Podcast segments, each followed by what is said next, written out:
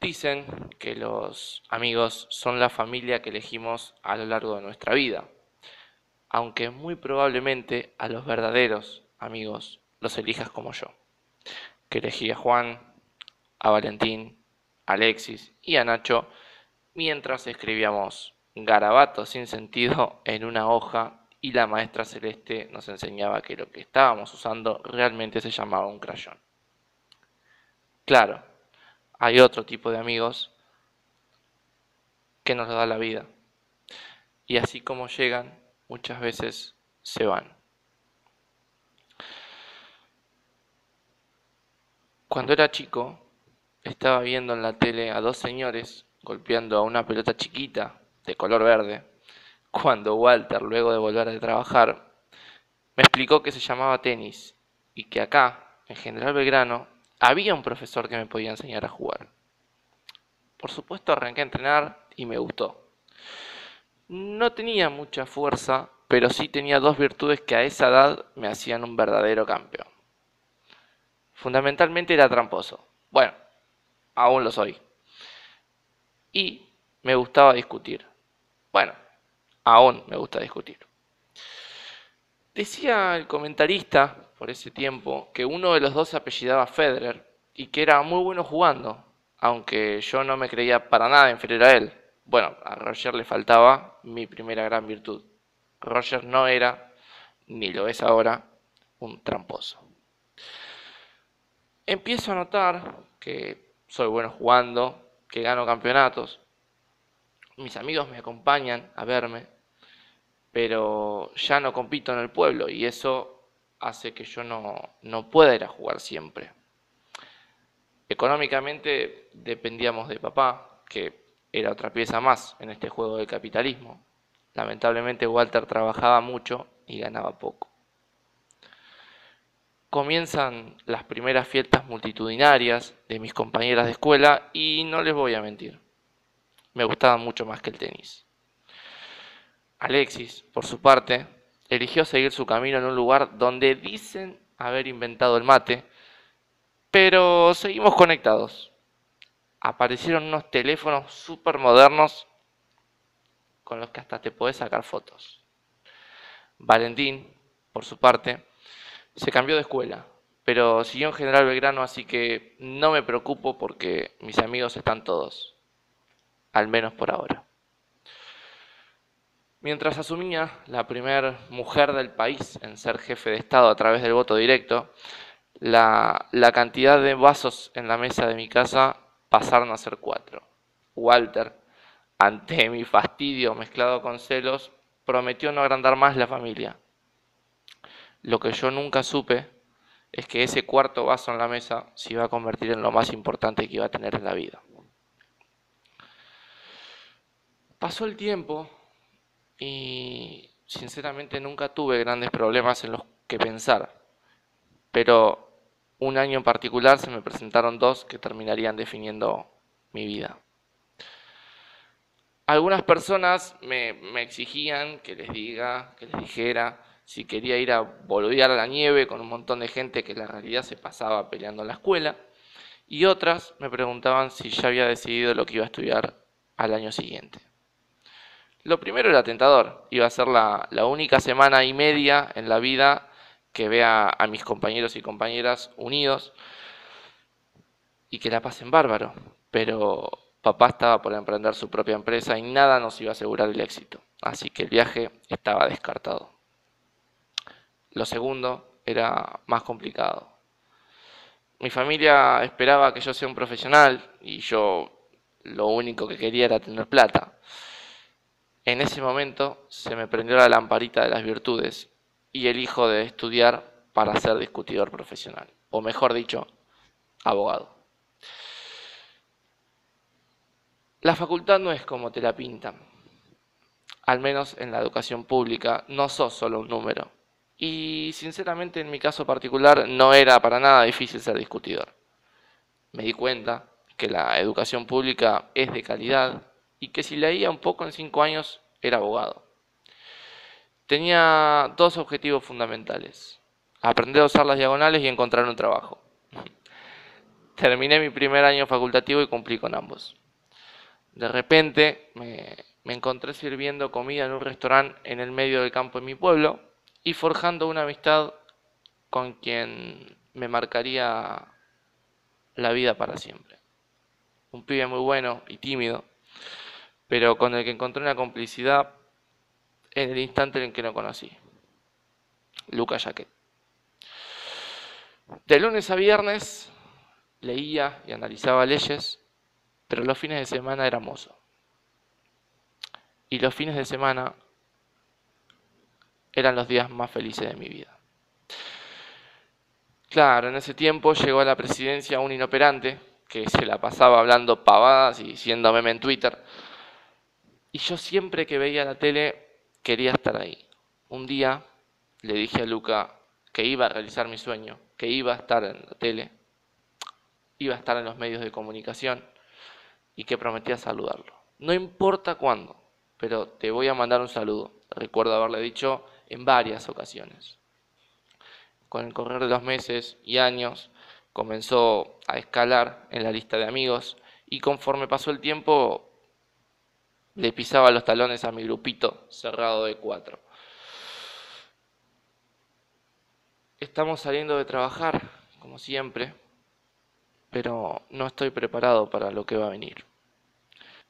El dueño del restaurante llama llorando y ante la incredulidad de lo que me está diciendo salgo corriendo hacia el lugar derecho.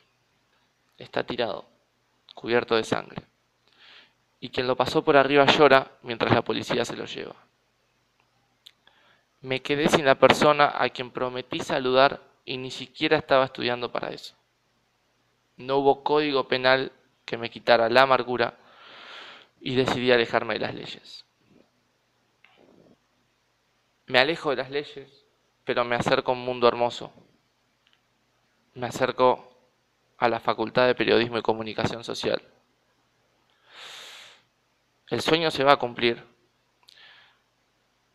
aunque el mundo en este momento se esté sacudiendo, aunque ahora la gente se enferme y nadie sea capaz de decir cuándo se termina. Estamos sumergidos en una crisis sanitaria de la que parece difícil escapar.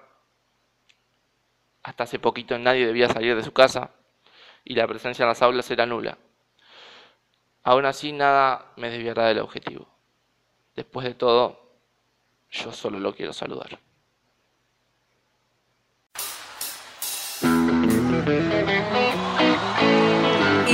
Al aire comunitario el equipo de la No Se Mancha que forma de la siguiente manera. El chino pene el arco. En el fondo la línea de cuatro con Brian Ojeda, El Goyo Graso, Lucas Torres y David Soltero. En el medio campo, Valentina Durán, Felipe Bertola y Eduard Paz.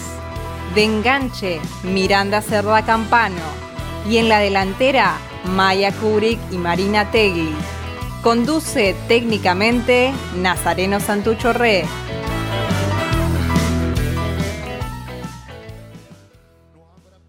Bienvenidos a una nueva edición de este programa que hacemos todos los jueves aquí en el aire de Radio Estación Sur y que se llama La No Se Mancha. Mi nombre es Miranda Sardá. Hasta las 23 les hacemos compañía con dos horas de eh, mucha información y análisis respecto de lo que ha ocurrido en, materia de, deporte y otras cosas, porque no solamente analizamos lo que sucede en materia de deporte, eh, hoy con una noticia eh, impactante, bueno, no hoy particularmente, pero eh, lo que sucedió fue que este último fin de semana los Pumas vencieron a los All Blacks por primera vez en la historia del rugby, una, bueno, una muy buena noticia. mi papá dijo que un amigo lo llamó por teléfono el día anterior y le dijo, juegan, un señor que es muy fan del deporte, le dijo, juegan a las 4 de la mañana, no sé, vos lo vas a ver. Bueno, dijo que iba a hacer una paliza de los All Blacks. Eh, al día siguiente, mi papá le mandó un mensaje diciéndole, bueno, no juegues nunca a la quiniela porque evidentemente tus predicciones no son muy buenas. Fue triunfo de, los Pumas finalmente, así que bueno, una alegría para eh, todos los amantes del rugby eh, en, en particular. Paso a presentar al bello equipo que me acompaña hoy, que no es poco, eh, estamos, bueno, hay bastante gente, la veo a Charito que se está tomando un mate, Mike que se está peinando, estás recién bañada, tenés pinta de recién bañada. Pero primero lo voy a presentar a él, a mi querido compañero en la conducción de este programa. Ahora siempre de camisa, me encanta que esté de camisa yo, una crota total. Él siempre un señor. Lucas Torres, ¿cómo dice usted que le va?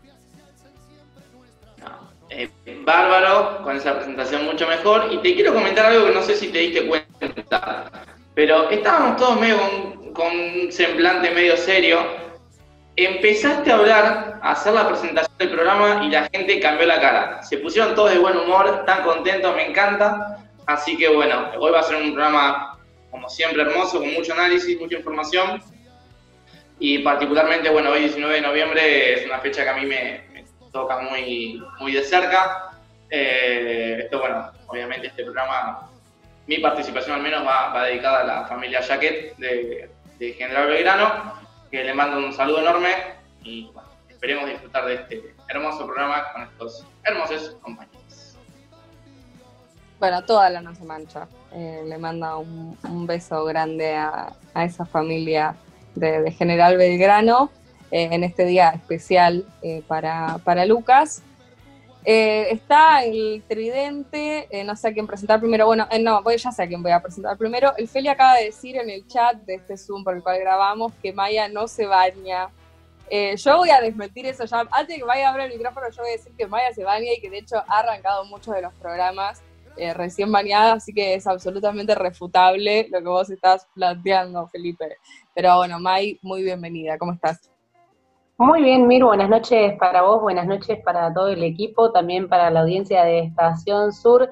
Eh, no es necesario que aclare nada, claramente vos lo dijiste, suelo llegar de trabajar un rato antes de grabar este programa a mi casa y todos los días religiosamente cuando llego a trabajar me baño, creo que es lo único que hago con disciplina, así que se contesta solo eso que, que plantea el Feli. Muy contenta de estar acá Hoy con el Tridente vamos a hablar de un tema que es muy importante porque hay muchos jugadores que siguen siendo titulares o que vuelven a ser titulares después de haber sido denunciados por violencia de género, así que nada, nos parece clave estar repudiando y discutiendo sobre este tema.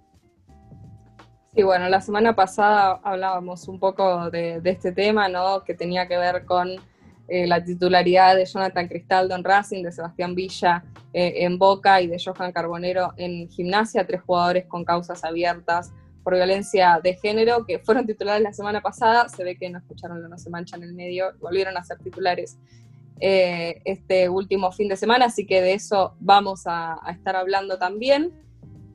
Así le fue a los equipos que lo pusieron de titular. Cierto, muy, muy buena apreciación. Bueno, Mai obviamente no está sola. Eh, nuestra querida compañera Valentina Durán también está del otro lado. ¿Cómo estás, Valen? Hola, no sé si se me escucha porque hoy tengo el internet pésimo. Eh, em, buenas tardes a ustedes, compas, y también a toda la audiencia. Muy contenta acá de, estar en otro programa. Eh, ¿Ustedes cómo andan? Todo tranqui, vale. Por suerte. Me alegro yo bien y ahí agregarle algo a Mike que también vamos a estar hablando de que Santiago Silva va a estar dos años suspendido eh, por doping positivo y hacer ahí como una comparación de que él va a estar dos años en eh, siguen habiendo jugadores que, siguen jugando aunque tengan eh, aunque le hayan golpeado a, sus respectivas parejas, ¿no? Sí, en relación a esto, yo, de hecho, también hubo una horrible patada de Tevez a un jugador de talleres este último fin de semana. Eh, y toda la gente repudiando eso y pidiendo concretamente que se lo suspenda por cuatro fechas, ¿no? Después eh, nos encontramos con, estas secuencias, ¿no? Jugadores que están denunciados por violencia de género y que no se los separa en ningún partido y siguen jugando como si estuviera todo bien eh, cuando es la misma violencia, ¿no? La que se ejerce con, ni siquiera es la misma violencia, es una violencia mucho más aberrante la que se ejerce sobre una mujer por el solo hecho de serlo que la patada que se le pueda pegar eh, a un adversario rival en, algún partido de, fútbol. Pero bueno, en esa discusión estamos, por eso es muy importante que escuchen. La No se mancha cierra este hermoso panel el señor Edward El Beto Paz, que em, hoy tiene su nombre normal.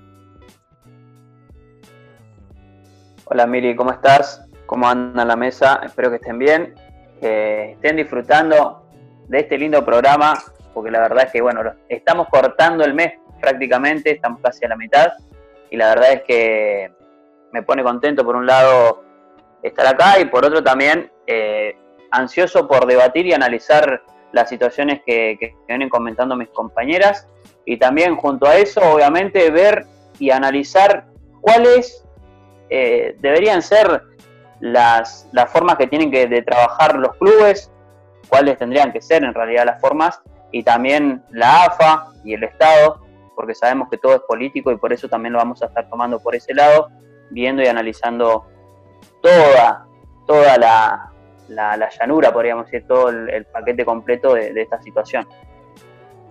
Bueno, más que interesante el tema que va a estar abordando el panel en el día de la fecha. Eh, hoy también, bueno, como les decía, vamos a estar hablando eh, un poco de, lo que fue el triunfo de los Pumas eh, frente a los All Blacks, un triunfo histórico. En realidad eso nos va a servir de puntapié para para hacer algunos análisis más profundos. Para eso tengo a dos bellos compañeros. Empiezo por presentarlo al señor Feli Bertola. ¿Cómo está Feli? Hola Miri y obviamente buenas noches a todo el equipo de, La No Se Mancha y obviamente la audiencia de Radio Estación Sur. Muy bien, aclarar primero que nada que nada el, partido contra los Blacks fueron todos los puntos de, la apertura el 10, eh, Nico Sánchez, partidazo, partidazo del, bueno, del, armador de, los Pumas. Me parece que eso, que lo interesante al día de hoy, como, como traía Brian, nuestro grupito del bloquecito, la importancia de volver a discutir eh, un poco el rugby. En este último tiempo ha sido muy, muy denigrado, tiene con qué. Entonces también hacer, hacer un análisis de eso, ¿no? Tanto los sectores sociales y, los distintos discursos que se levantan desde el deporte, pero al mismo tiempo eh, valores y ideas que creo yo hoy eh, han quedado bastante olvidadas que está bueno remarcarlas. Bueno, interesante, nos hemos dado algunas discusiones en relación eh, al rugby, a las masculinidades hegemónicas que allí se construyen. Esto, recuerdo, fue a comienzos de este año, no sé si no fue el primer programa La No Se Mancha, eh, porque bueno, veníamos de un verano en el que fue asesinado Fernando Báez Sosa, dicho sea de paso, eh, este martes se pidió la apertura del juicio oral eh, así que vamos a ver cómo, cómo, avanza esa causa también. Y como decía el Feli, eh, hoy lo va a estar acompañando el señor Brian Ojeda, que no sé si tiene la camiseta de News, la de gimnasia, porque no lo estoy viendo. Pero él nos va a comentar seguramente. Hoy tengo nuevamente la Argentina porque juega la selección.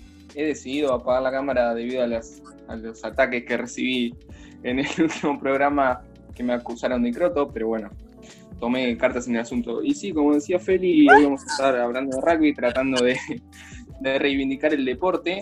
Y bueno, un gusto para mí, aunque no entiendo mucho de rugby, estoy acompañado de, del rugby de la mesa, que lo tiene más claro que yo, así que será su espacio y yo lo voy a estar acompañando. Oh, ya te dijeron que eras rugby, Feli, ya te, catalogaron en, en ese grupito. Fue, durante la infancia, hace muchos años que no, que no juego. Hermoso deporte igual, obviamente. Por eso, por eso está bueno llevarlo adelante y discutirlo hoy.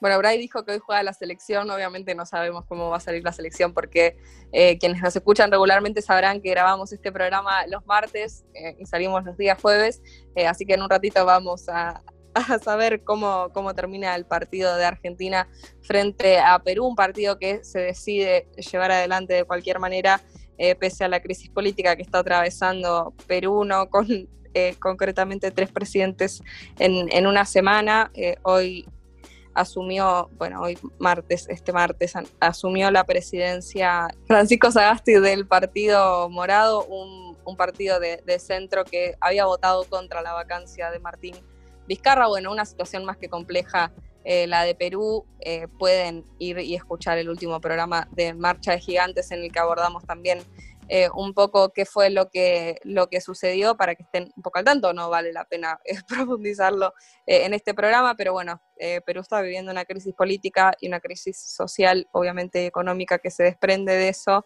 y, es un poco alarmante ¿no? que, que el fútbol siga su camino y, que esté todo muy, muy tranquilo pese, pese, a esa situación. Se había barajado la posibilidad de suspender el partido, pero eso finalmente no ocurrió, así que en un rato nos vamos a estar enterando de cómo salió Argentina-Perú. Bueno, y cierra esta mesa eh, nuestra querida compañera Charo Gómez, que la veo ahí con el matecito. Hoy eh, los compañeros de Uturún, que es de la Facultad de Humanidades y Ciencias de la Educación, van a estar eh, un poco trayendo lo que ya habían hablado en, la columna anterior, hace dos semanas.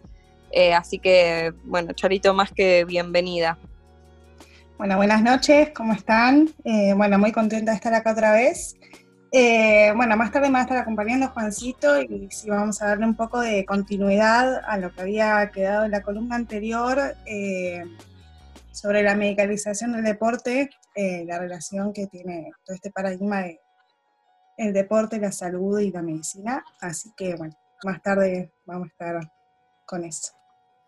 Y por supuesto a Charo Gómez le va a estar acompañando Juancito Pujol, que bueno, ahora no lo tenemos presente, pero se va, se va a estar sumando en unos minutitos a la, a la reunión de Zoom. Antes irnos a un cortecito, eh, bueno, aclararles que la editorial de hoy eh, fue, fue en, memoria de, de Luca Leonardo Jaquet, eh, víctima de, un accidente vial en, en, General Belgrano. Lamentablemente, bueno, fue, víctima de una de las mayores injusticias que pueden suceder, siendo atropellado por, por tres este, chicos que estaban alcoholizados una noche y paradójicamente, bueno, esos chicos habían sido compañeros de la escuela, es una situación bastante traumática para el pueblo que, aún no, no, encuentra justicia.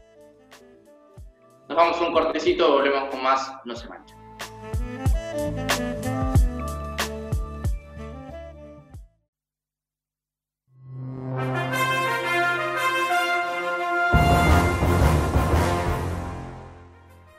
El Mundial de Clubes de la FIFA se pospone a febrero de 2021. La FIFA ha confirmado que el Mundial de Clubes 2020 se jugará finalmente entre el 1 y el 11 de febrero de 2021 en la misma sede de Qatar para dar tiempo a finalizar las distintas competiciones continentales tras los parones provocados por la pandemia de coronavirus. Tras debatirlo y aprobarlo en el grupo de trabajo de COVID-19 entre FIFA y las confederaciones, el ente internacional ha decidido que el Mundial de Clubes de la FIFA de Qatar 2020, originalmente previsto para diciembre de este año, se posponga hasta febrero de 2021 por el efecto perturbador de la pandemia en los campeonatos continentales. Julia Sebastián rompe récords en Budapest. La nadadora argentina de 26 años sigue haciendo historia en la Liga Internacional de Natación, batiendo las mejores marcas registradas en la región sudamericana. Consiguió hacerse de un nuevo récord en Budapest tras lograr bajar su propia marca en la pileta corta de 100 metros y alcanzar así el récord sudamericano, que también lo había conseguido el fin de semana pasado en los 200 metros. Cabe destacar que la Liga Internacional de Natación es uno de los eventos más importantes en la carrera de todo deportista profesional de dicho deporte. En esta competencia diputada en Hungría, Julia Sebastián es la embajadora que mejor representa a la Argentina. La argentina Jorgelina Guanini perdió en Inglaterra. La boxeadora cayó este sábado ante la inglesa Rachel Ball en un combate realizado en el Wembley Arena de Londres. La pugilista bonaerense combatió por el vacante del título interino CMB Super Gallo. Sin embargo, al no dar con el peso reglamentario máximo de 122 libras, la chance de alzarse con la corona era solo para la peleadora británica que finalmente consiguió al imponerse con tarjetas de 99 a 91 por parte de John Latham y Victor Loughlin y 99 a 92 por Mark Layson.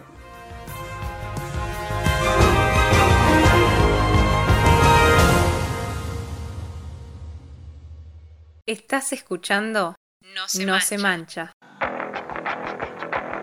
Girones de nuestras almas en cada partido y en cada cancha. Porque no vamos a pagar por solo equivocarnos. ¿Qué tal, hombre rutinario? Volvemos al aire de Radio Estación Sur FM 91.7 y en el caso de este bloque, el análisis va a correr por cuenta de Felipe Bertola y quien les va a hablar en este preciso momento, Brian Ojeda. Gracias, Luquitas, por la presentación. Y sí, porque como, como decía Mira al presentar el programa, eh, hubo historia en el rugby argentino. Los Pumas vencieron por primera vez a los mejores del mundo, a los All Blacks, 25 a 15. Y como bien decía Feli, todos los tantos fueron anotados por Nico Sánchez. Y por ese motivo nos pareció adecuado hablar hoy de rugby. Eh, venimos un poco a, a, reivindicar este deporte en cuanto a la, a la mala fama que tuvo en el último tiempo y bien como decía Feli, con razón, ¿no? Porque si uno creo ve en redes sociales el, el apoyo que recibe el rugby es casi nulo, digo, es apoyado solamente por, por jugadores y exjugadores o por personas que, que tienen una cercanía a ese deporte. Y creo que en cierto punto eh, eso está mal porque el rugby no tiene que pagar por, por los manejos clasistas y, excluyentes de sus instituciones. Porque, bien como dijo Maradona, la pelota no se mancha y creo que desde este espacio hemos repetido más de una vez que, el deporte no tiene que pagar, nunca será el deporte el problema.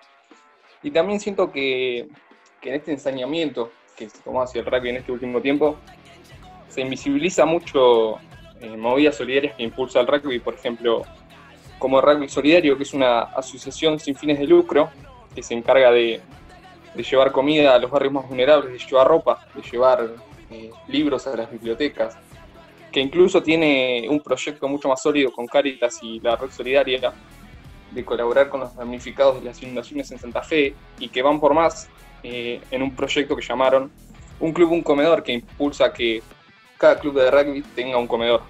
Eh, me parece que es esto, ¿no? El deporte no es culpable de, de qué hacen quienes lo practican.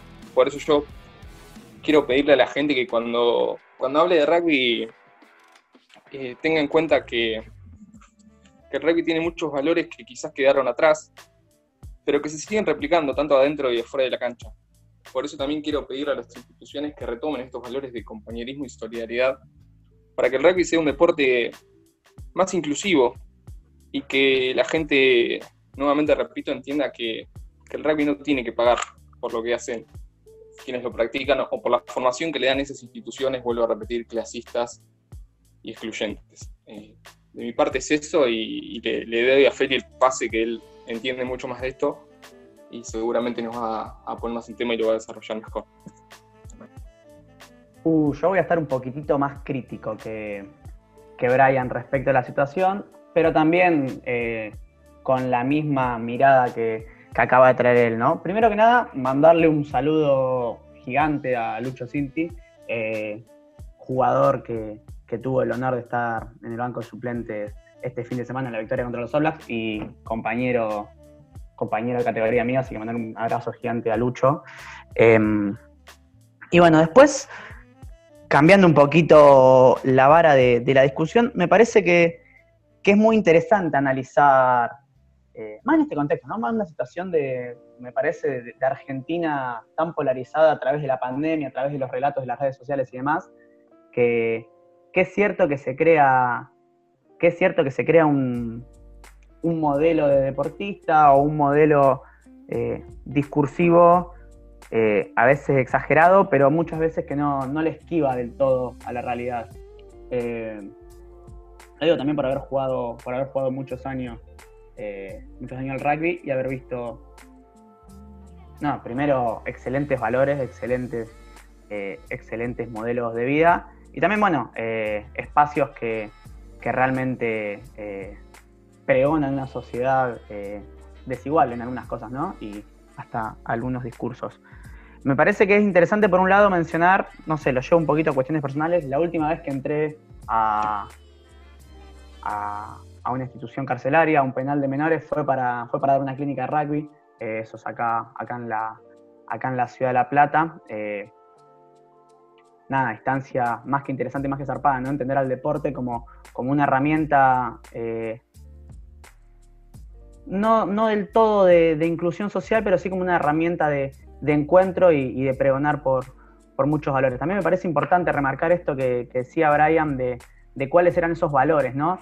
yo siempre, siempre hablo y siempre menciono que durante la última dictadura cívico-militar eclesiástica eh, son muchísimos los deportistas desaparecidos y no es casual que el rugby eh, sea el deporte con más deportistas hasta el día de la fecha desaparecidos, ¿no? La Plata Rugby, eh, club, donde, club donde yo jugaba, tiene alrededor de, alrededor no, tiene 17 deportistas desaparecidos, siendo la institución deportiva con más desaparecidos, con más desaparecidos en, un club, ¿no? y me parece que al día de hoy no se lo, no se lo levanta como, como correspondería, ¿no? Es interesante hacer un análisis de, cómo han, han, ido virado algunos, algunos discursos, ¿no?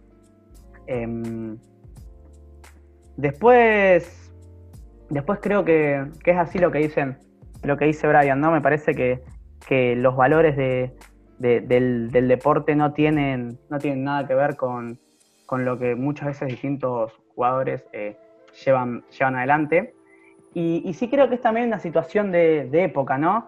Venimos de, un contexto, y lo llevo, ya si lo, ponemos como un análisis sociológico, quizás de la década del 90 en adelante, hay una radicalización, eh, estoy hablando ¿no? de un contexto en el liberalismo que va entrando en Argentina, hay una radicalización de los discursos, y más eh, durante los primeros años y, y más después, durante la década del kirchnerismo, eh, empieza a haber una confrontación social muy grande entre distintos sectores. Y me parece que lo que hay es, en algunas instancias, una, una cuestión de, nada, de separarse del otro y dentro de muchos clubes, eh, principalmente la provincia de Buenos Aires, te lleva adelante, te lleva adelante eso, ¿no?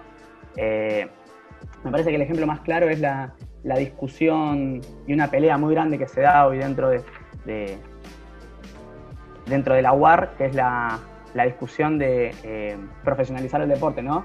Eh, me parece que siempre lo traemos, lo traemos a colación. Hay una resistencia en los clubes, principalmente de Capital Federal, de que el deporte siga siendo amateur. Bueno, la discusión de que los deportes sean amateur es obviamente de que eh, lo puedan practicar quien tienen un nivel económico que les permita ese nivel de, nada, ese nivel de entrenamiento, ¿no? Es un, el rugby como cualquier deporte hoy de, de elite, porque se convierte en un deporte elite en, el, en, el, sentido deportivo, me refiero, ¿no? Los deportistas que hoy juegan en la primera de cualquier club a nivel nacional son deportistas de elite.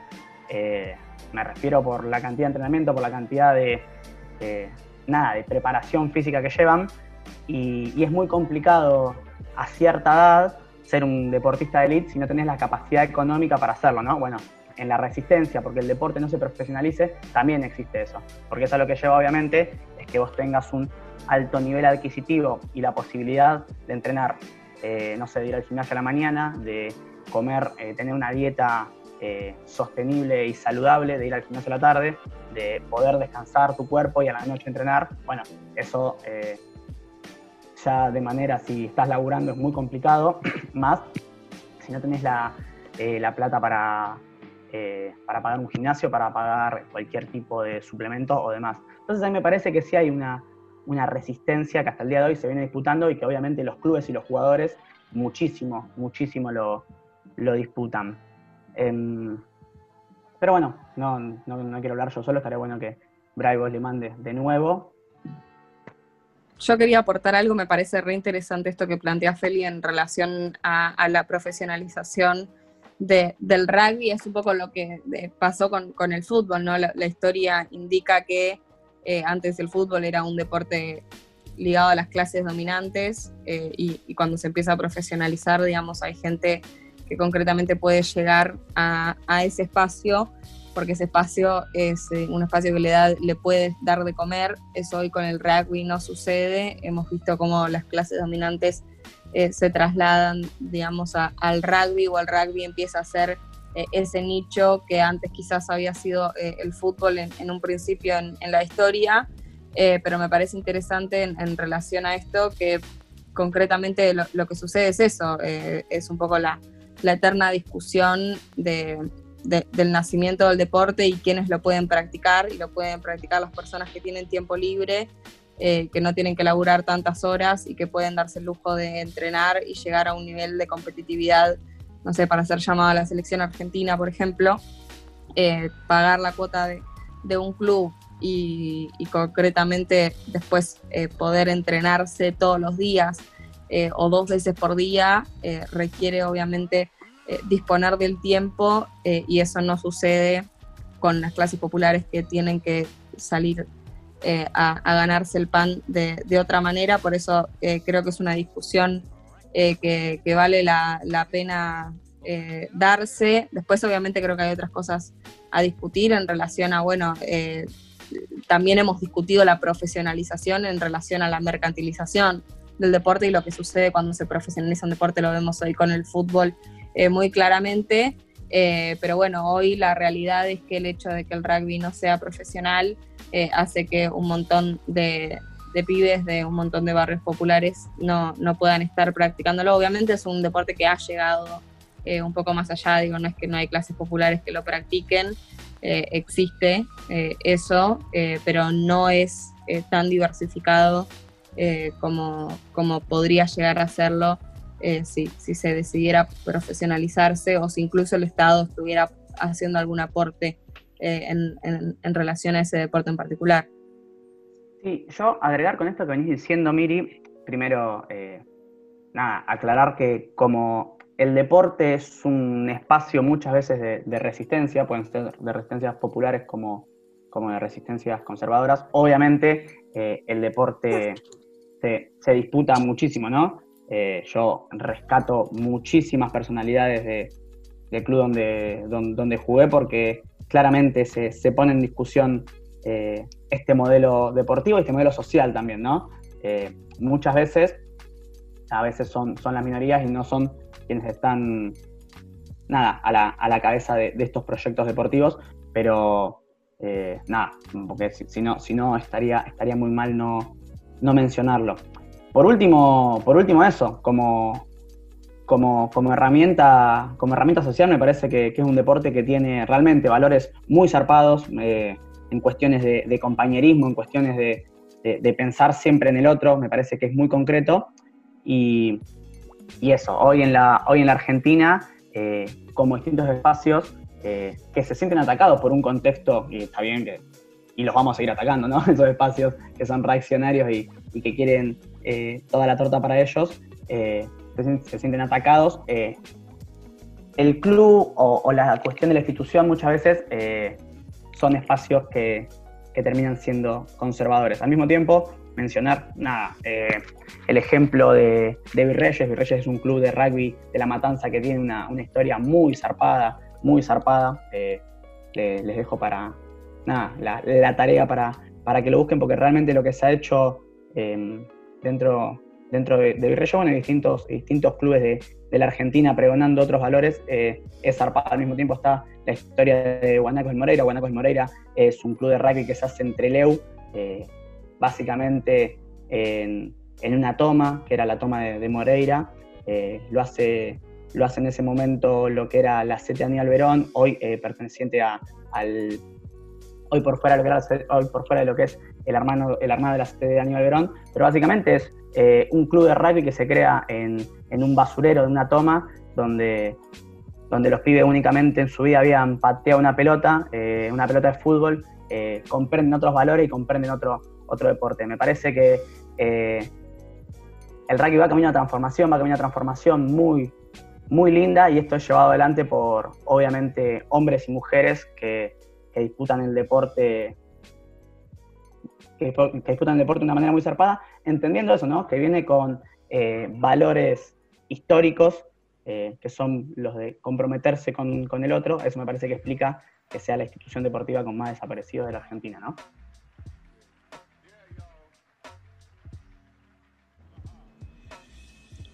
Bray, ¿vas a agregar algo más? ¿A vos vas a agregar algo? Yo iba a cerrar pero si vas a agregar algo. Yo, yo tener una pregunta, pero como ya estamos muy justos, eh, mejor que cerremos, me parece. No, pero mandale porque en realidad no estamos muy justos porque no hay ni entrevista ni hay astrología. Eh.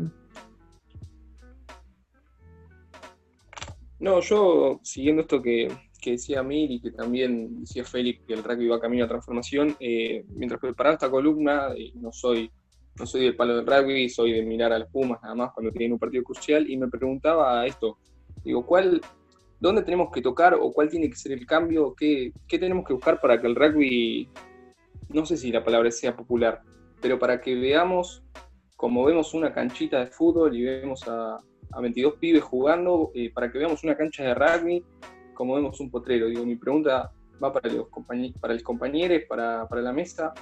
Eh, ¿dónde, habría que, cambiar para que el rugby tome, eh, en definitiva, ese, esa esencia de, popular, digamos? Mi respuesta, Brian, eh, ante la pregunta, básicamente, mi análisis es el siguiente. En Argentina hay dos deportes que prevalecen. El primero es el fútbol y el segundo es el que va ganando. Eh, la realidad es que el rugby en este, en este momento está pasando por un gran momento, ¿sí? bueno, lo venimos destacando, la, victoria ante los All es histórica y la realidad es que debería aprovechar este momento, eh, este, este, auge que está teniendo en cuanto a lo deportivo, porque la historia argentina nos marca, lamentablemente, que no se sostiene a lo largo del tiempo eh, el fanatismo por un deporte. Entonces, salvo el fútbol, ¿no? Claro, eh, que, viene hace muchísimo, muchísimos años. Pero me pongo a pensar en lo que es el tenis y lo que fue mm, la época de gloria, cuando estaban Gabio Cañas, Coria, Nalbandián y, todos los muchachos de la, de la, Legión. Me pongo a pensar en la generación dorada del básquet, eh, me pongo a pensar en las leonas y siempre caemos en lo mismo. En Argentina prevalece siempre el deporte que está, está ganando y después cuando, cuando haya un traspié, cuando, cuando las cosas no salen como, como la gente espera, eh, el deporte vuelve a decaer en cuanto a popularidad y, y, nuevamente la tiene que remar de abajo. Entonces, mi deseo para, para el rugby argentino es que de una vez por todas tenga la importancia que se merece, eh, eh, porque el esfuerzo que, que vienen haciendo hace ya muchísimos años, eh, hay que empezar a valorarlo y, tienen que tener un lugar eh, dentro de los grandes en la Argentina. Eh, para contar con respecto a la pregunta de Bray y también un poco haciendo catarsis y analizando en base al periodismo, creo yo que también empuja todo esto bien, porque jamás después de que, o sea, antes que haya ganado eh, hayan ganado los Pumas contra los All Black, poco se hablaba en las redes, poco eh, se rosqueaban la tele, entre otras cosas. Y creo que también va en, relación a eso, al margen y a la visibilidad que se le dan en las cosas. Por ejemplo, yo eh, ahora, o sea, es una nota y en realidad también una, una crónica muy conocida allá en el sur que se llama La Guinda por Perón, que habla sobre un barrio de Puerto Madryn que está alejado de lo que es la costa, alejado de todo lo lindo.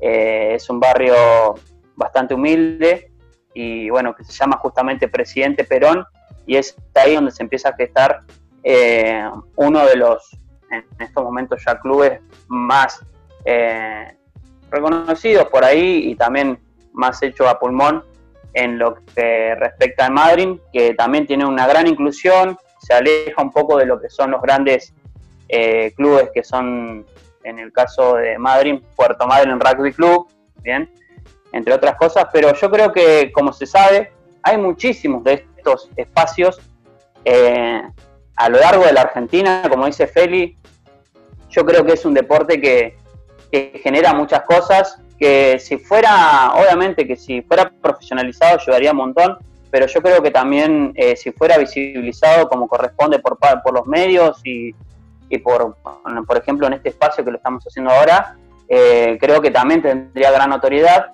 A su vez, también sumado, creo yo, como, y como sabemos todos, que a grandes políticas, obviamente, porque si en ninguna política vemos la inclusión de, de, esos, de estos espacios o, el hacer canchas, el poner Hs en ciertos espacios, ponerle para que se puedan practicar o para que se puedan realizar estos deportes sin alambrar, ponerle o sin ya querer tomar ese lugar y que sea tomado como un club, también creo que, que muestra algo, ¿no? De que para hacer cierto deporte tiene que estar ligado a cierto club. Cambio, el fútbol, eso sí, como ven, saben, son políticas que, que ponen arcos y, o, arreglan un, cierto lugar para que vayan y hagan actividad cualquier persona que quiera. Creo yo que también va en, un incentivo por parte del Estado y bueno, y por parte de los medios de comunicación yo creo que es un, es un tire entre todos para poder eh, hacer esto que vienen mencionando justamente ustedes, que es eh, darle la visibilidad y poner al rugby en, en el lugar que tiene que estar, porque como sabemos y sabe todo el mundo, la Argentina, y bueno, la Argentina es el mejor de Sudamérica lejos, está años luz en lo que es competitividad, pero bueno, nos falta esa pata, ¿no? De lo social, nos falta esa pata de, de, la visibilidad, de, de querer eh, tratar de inculcárselo más también, eh, ya sea a cualquier persona, ¿no? O ponerle, qué sé yo, en las mismas escuelas, entre otras cosas. Pero bueno, yo creo que es una charla que se tendría que dar más, es un análisis que tendríamos que seguir tomándolo. Y bueno, en estos casos por ahí también hablar del rugby femenino, del trabajo que se viene haciendo con respecto a esto también. Eh, creo que es importante, esperemos que más adelante también podamos hablar del rugby femenino en estos espacios y ver cómo viene todo eh, por ese lado. Que bueno, que justamente eh, las, las jugadoras de rugby de la selección están, se están entrenando y se están preparando en Uruguay, que no es casualidad que se estén preparando ya y no se estén preparando en la Argentina para las próximas competencias que se le vienen en los próximos meses. Respecto a la pregunta de Lucas y también a esto último que menciona Edu, que me parece, a la pregunta de Brian, perdón, y también a esto último que menciona el Edu, que me parece interesante, eh, leía una nota que es una entrevista que le hacen en página 12 a Guadalupe Soria, que es la referenta femenina de la Unión de Rugby de Salta, y me parece interesante también invitar a la audiencia y a los compañeros a leer esa nota porque básicamente los problemas que ella plantea tiene que ver con esto que menciona Edu, que es la difusión y la visibilización que se hace del rugby también para llegar e invitar desde niñeces a adolescencias a que participen del deporte y lo practiquen realmente, hasta incluso eh, propone algunas políticas que le parecen centrales como para realizar esa integración social, por así decirlo, del rugby y habla también de, por ejemplo, el Ministerio de Educación y cómo también hay deportes que son hegemónicos que se practican en las escuelas y otros que quedan relegados de eso y bueno, cómo eso influencia también en la elección en determinadas edades de qué deporte practicar, claramente porque nunca presentan el rugby, obviamente ella lo habla también desde una perspectiva feminista, pero eso está bueno porque habla también de las mujeres como nunca les presentan el rugby, pero me parece más que interesante invitar a, leer esa nota también como para pensar algunas aristas más. Sí, yo eh, para ir cerrando quería retomar algo de esto. Eh, a mí me parece muy interesante la pregunta que trae Brian, ¿no? De, cómo hacer para que el, rugby tenga mm, más difusión o, que tenga el reconocimiento que se merece. Para mí hay, hay, algo que obviamente es central que tiene que ver con esto. O sea, vos sos varón, nacés varón, y te regalan una pelota de fútbol, ¿no? O sea, para mí eso ya tiene que ver con el hecho de, o sea, pensándolo en, bueno, cómo hacer para que una cancha de rugby se vea igual que un potrero, y no sé cuánto tiempo tiene que pasar para que eso pase, porque concretamente hasta que las clases populares no puedan eh, o, no se sientan completamente partícipes de ese deporte, es muy difícil. Yo pienso, ponerle que em, estamos hablando de eh, clases populares y eh, una familia tiene la posibilidad de regalarle una pelota de fútbol a su hijo y sabe que su hijo si quiere puede ir a jugar un potrero en el barrio eh, y que va a tener esa posibilidad. Pero si yo le regalo una pelota de rugby y se entusiasma con el rugby y después yo no puedo pagarle una cuota a un club, ¿qué pasa? Entonces me parece que ahí ya hay una primera cuestión y después hay una segunda cuestión que tiene que ver con esto. Yo hice educación física y jamás nos presentaron el rugby como deporte. Eh, y si las mujeres ya parece una locura que juguemos al fútbol, o no nos regalan pelotas de fútbol, mucho menos nos van a regalar pelotas de rugby, sobre todo porque hablamos de un, de deporte de contacto y un deporte de fuerza que está estrechamente eh, vinculado al género masculino. Y en relación a esto, yo también creo que el rugby ha sido muy ninguneado eh, durante este último tiempo en relación a una cuestión central que tiene que ver con la masculinidad hegemónica que ahí se construye, que ojo, para mí no es solamente sucede en el rugby, de hecho lo hablábamos hace un tiempo cuando tratábamos el caso Alexis Zárate en Independiente y concretamente la violación eh, de, una mujer que lo denuncia, que además era la pareja de uno de sus ex compañeros. Y lo que planteábamos es que, bueno, Alexis Zárate desde los 12 años creció en una pensión eh, para varones que juegan al fútbol, digamos, una pensión para jugadores. Bueno, ¿quién le enseña cómo relacionarse con las mujeres? ¿Quién, ¿quién le enseña, digamos, cómo tienen que ser las relaciones afectivas? O sea, me parece que la masculinidad hegemónica se tiene que disputar en un montón de espacios y no solamente en el rugby. Lo que ocurre en el rugby es que, vos bien planteabas, Feli, hay una cuestión concreta de el compañerismo y eso es recontra zarpado y se ve no solamente, digamos, en, la dinámica de equipo, o sea, yo tenía compañeros por en la escuela que jugaban al rugby y tenían mucha más relación, o eran muchos más amigos de los mismos pibes con los que jugaban al rugby que de los compañeros de colegio con los que quizás pasaban muchísimas más horas, porque se crea ahí una cuestión de hermandad y fraternidad que de hecho ha sido objeto de estudios sociológicos eh, en todo el mundo, que es recontra reservada, y aparecen, ¿no?, la violencia en manada. Eh, porque no se puede pensar absolutamente nada sin ese otro, eh, sin ese compañero, la violencia en manada, las violaciones en manada, y de repente también yo me preguntaba, porque un poco creo que uno de los valores del rugby es ese, pero después también aparece como esta cierta contradicción, y me preguntaba en relación a la profesionalización, ¿qué ocurriría con el rugby si se profesionalizara en ese sentido? Porque a mí me parece que hay una cuestión que, por ejemplo, en el fútbol, si bien se juega en equipo y existe eh, esa eh, esa mirada de, bueno, tratar lo mejor para el equipo, uno quiere ascender individualmente, personalmente. Yo quiero que me venga a buscar el Barcelona, yo quiero jugar en tal lugar, o juego en un potrero y yo quiero que me venga a buscar Boca, y es una competencia incluso entre pares eh, para ver quién llega más lejos en el plano profesional. Eh, me parece que quizás eso se podría llegar a perder con la profesionalización del rugby. Eh, hay como muchas disyuntivas ahí de cosas que podrían suceder. Me parece recontra re interesante que lo estemos debatiendo eh, y obviamente también creo que hay una cuestión de que tengamos en cuenta que la mayor, la mayor parte de la población de Argentina son mujeres, entonces también creo que hay una realidad en relación a la difusión que es que si hay un deporte que practican solo hombres y las mujeres están absolutamente invisibilizadas, mucho más invisibilizadas que en el fútbol, eh, también tenemos un problema en relación a, cuánta gente se llega eh, con, ese deporte. Una cosita última con esto que decía Miri, que lo ato con la pregunta de Brian, me parece que lo, que lo interesante es eh, de esto, cómo, cómo hacer masivo el deporte, que después dentro de lo masivo entra la, cuestión popular, eso a través de la, regulación del Estado, ¿no? Y el incentivo concreto del Estado, ¿no? Esta situación de profesionalizar el deporte y dentro de esto, eh, nada, que el mismo Estado venga eh, regularizando esto, ¿no? Qué distinto que sería esta cuestión que, plantea, que plantea Miri eh, con, no sé, protocolos, lo pienso cercano a lo que es la ley Micaela hoy en el fútbol, ¿no? me parece que además forjan concretamente otra, otra mirada del deporte, me parece, no, no, no por la cuestión, eh, bueno, sí, me, parece que, va, que va concretamente por ahí. Qué, interesante que sería, además de esto, un, incentivo y una inyección económica. De hecho, eh, la pseudo profesionalización que ha habido dentro del rugby va de la mano dentro de lo que es el PLADAR, obviamente con incentivos concretos económicos del Estado en el deporte, que son las mismas eh, eh, comisiones directivas de esto, de los clubes de, capital, yo le soy muy crítico a esto, quienes, quienes se niegan a la profesionalización del deporte, ¿no? Ahí es donde me parece que hay una resistencia que es interesante para, para seguir chusmeando.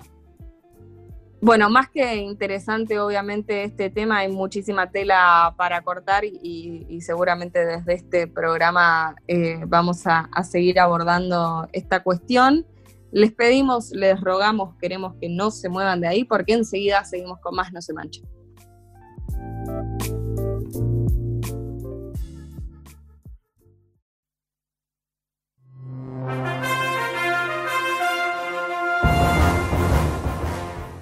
FIFA suspende de manera oficial los mundiales femeninos sub-20 y sub-17. Los campeonatos se pensaban disputar desde el 20 de enero al 6 de febrero del 2021 en el caso del sub-20 y desde el 17 de febrero al 7 de marzo en el caso del sub-17. La decisión tomada por el órgano mayor se fundamenta en dos puntos claves. Uno, los desafíos respecto al tiempo de preparación de los equipos y dos, los obstáculos generados por la pandemia. Vuelve el futsal masculino y femenino. La AFA sorteará los fixtures de todos los campeonatos en el predio de Seiza y además de las categorías de ascenso volverá el futsal de primera A y de primera B. El inicio será el 28 de noviembre y en cuanto al formato habrá fases de grupo y playoff en las tres categorías, aunque con diferentes matices. Los partidos se disputarán en sedes únicas y sin público. A su vez, el comité ejecutivo resolvió que no habría descensos.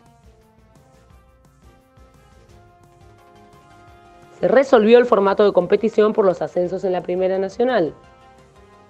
El sistema de competencia fue presentado en el boletín oficial de AFA y explica que se disputará un primer ascenso entre los ocho mejores de cada zona y luego habrá distintas instancias de clasificación.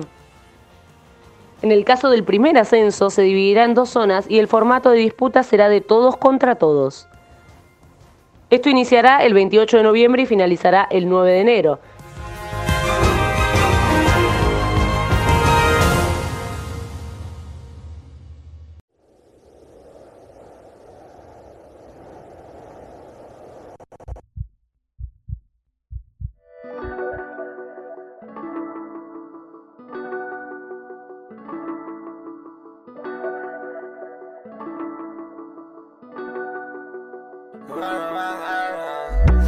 Sé que no conocen por ser lo que más tardan Y encima acá que son como en Venecia la cuadra Yendo tarde en la lancha tengo eso que me encanta Tu cara viendo cómo pega el sol sobre el agua Oh, sobre el agua, tu cara viendo cómo pega el sol sobre el agua. Yendo tarde en la lancha, tengo eso que me encanta. Tu cara viendo cómo pega el sol sobre el agua.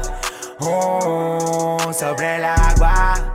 Oh, sobre el agua. Oh, sobre el agua. Tu cara viendo cómo pega el sol sobre el agua. Volví por pocas otra vez y parecen tantas. Me lo dice tu piel cada vez que se levanta. Por fin no son solo los pájaros los que cantan. Hoy vas a volver a romper tu garganta. Ya ya te hablan de poderes. Es falso más si no pueden. Es más si ni les conviene reventarse la espalda. Lo mío por lo mío viene. No vamos a dejar que esto frene. Nuestro lenguaje habla de pieles y se ven nuestras palmas. Oh, y se ve en tu cara viendo cómo pega, pega el sol sobre el agua. Oh, vamos a esperar volver acá para juntar nuestras almas. Oh, con tu cara viendo cómo pega y pega el sol sobre el agua. Vamos a esperar volver acá.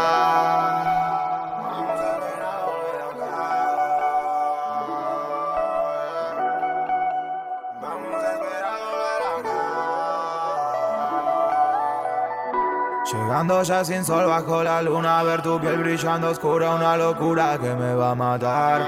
Perdido entre tus piernas que me apuran y me juran que esto no es una aventura de la capital. Y acá que se parece al paraíso el lugar. Ya sé que no conocen por ser lo que más tardan. Pase lo que pase, yo voy a regresar. Por tu cara viendo cómo pega el sol sobre el agua.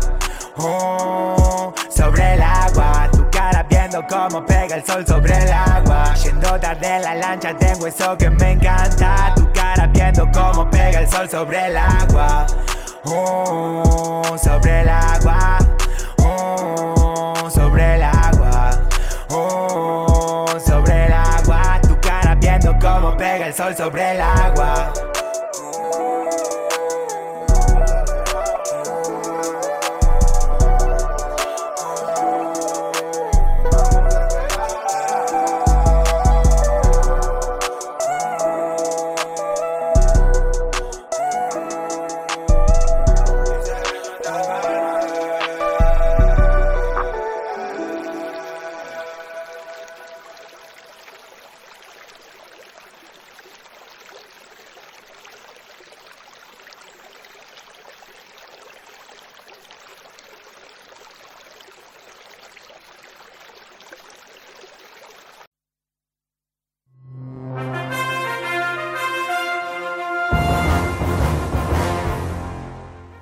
Vuelve el fútbol femenino. La AFA informó cómo será el formato del torneo.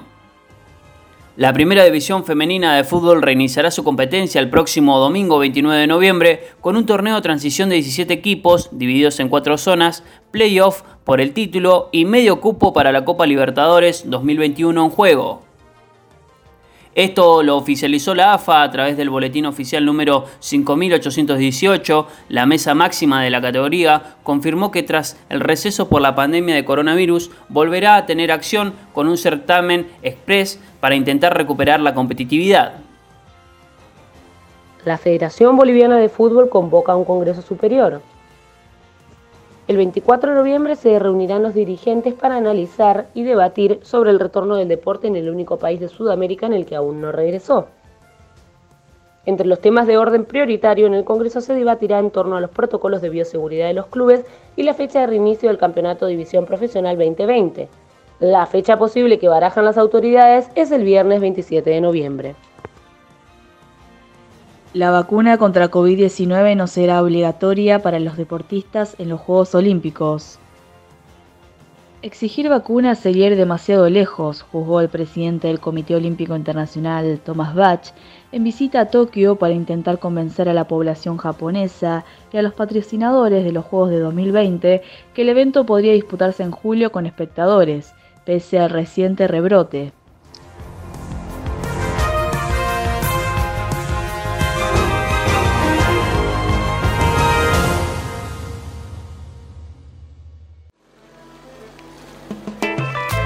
La historia de la humanidad no es otra que la historia de la lucha de clases y de algún que otro partido. Rompamos las cadenas y los alambrados.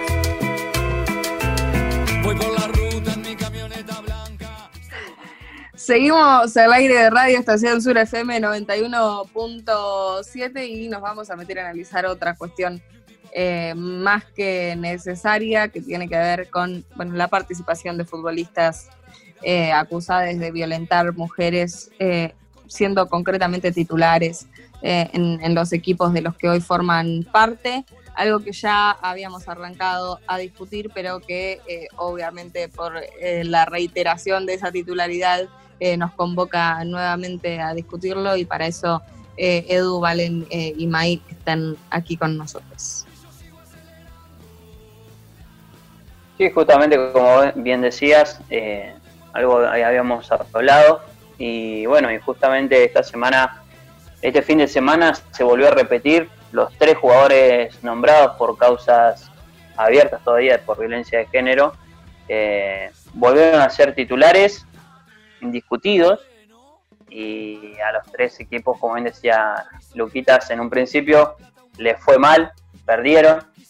Eh, no, no cambia mucho en eso, pero la verdad es que también creo yo que, aporta, ¿no? Todo de que un jugador no tiene nada que ver con que juega no, simplemente creo yo que se, lo podría haber sacado y no habría cambiado prácticamente la matemática porque sabemos que el fútbol es un deporte eh, colectivo y en equipo, ¿no?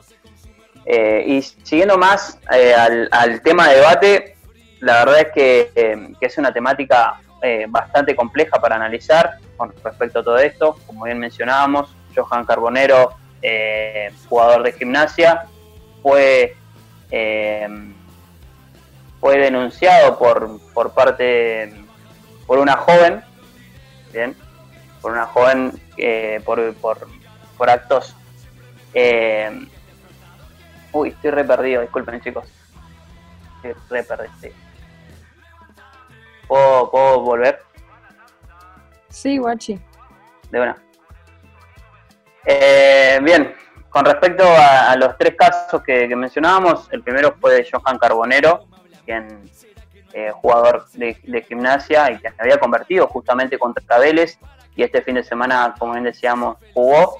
Eh, había sido denunciado por acoso y tentativa de, abuso sexual por una recepcionista del Hotel Temporal Suite, donde el jugador se hospedaba en la ciudad de La Plata y pese a eso y a ser llamado para declarar y que declaró ante la fiscal Virginia Bravo, eh, el club eh, platense decidió seguir poniéndolo.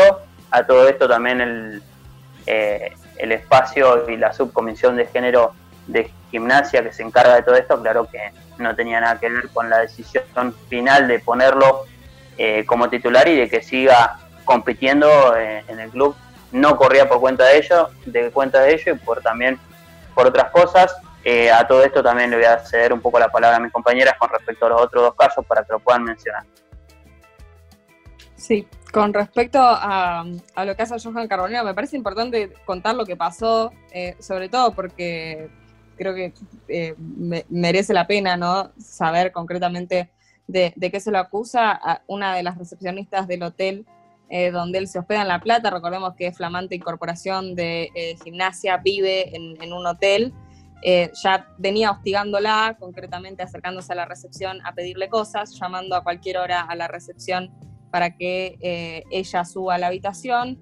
Concretamente, ella le, hace un pedido, ella sube a la habitación a llevarle no sé qué cosa, y cuando le abre la puerta, él estaba semidesnudo o con una bata nomás eh, tapándole eh, sus partes íntimas.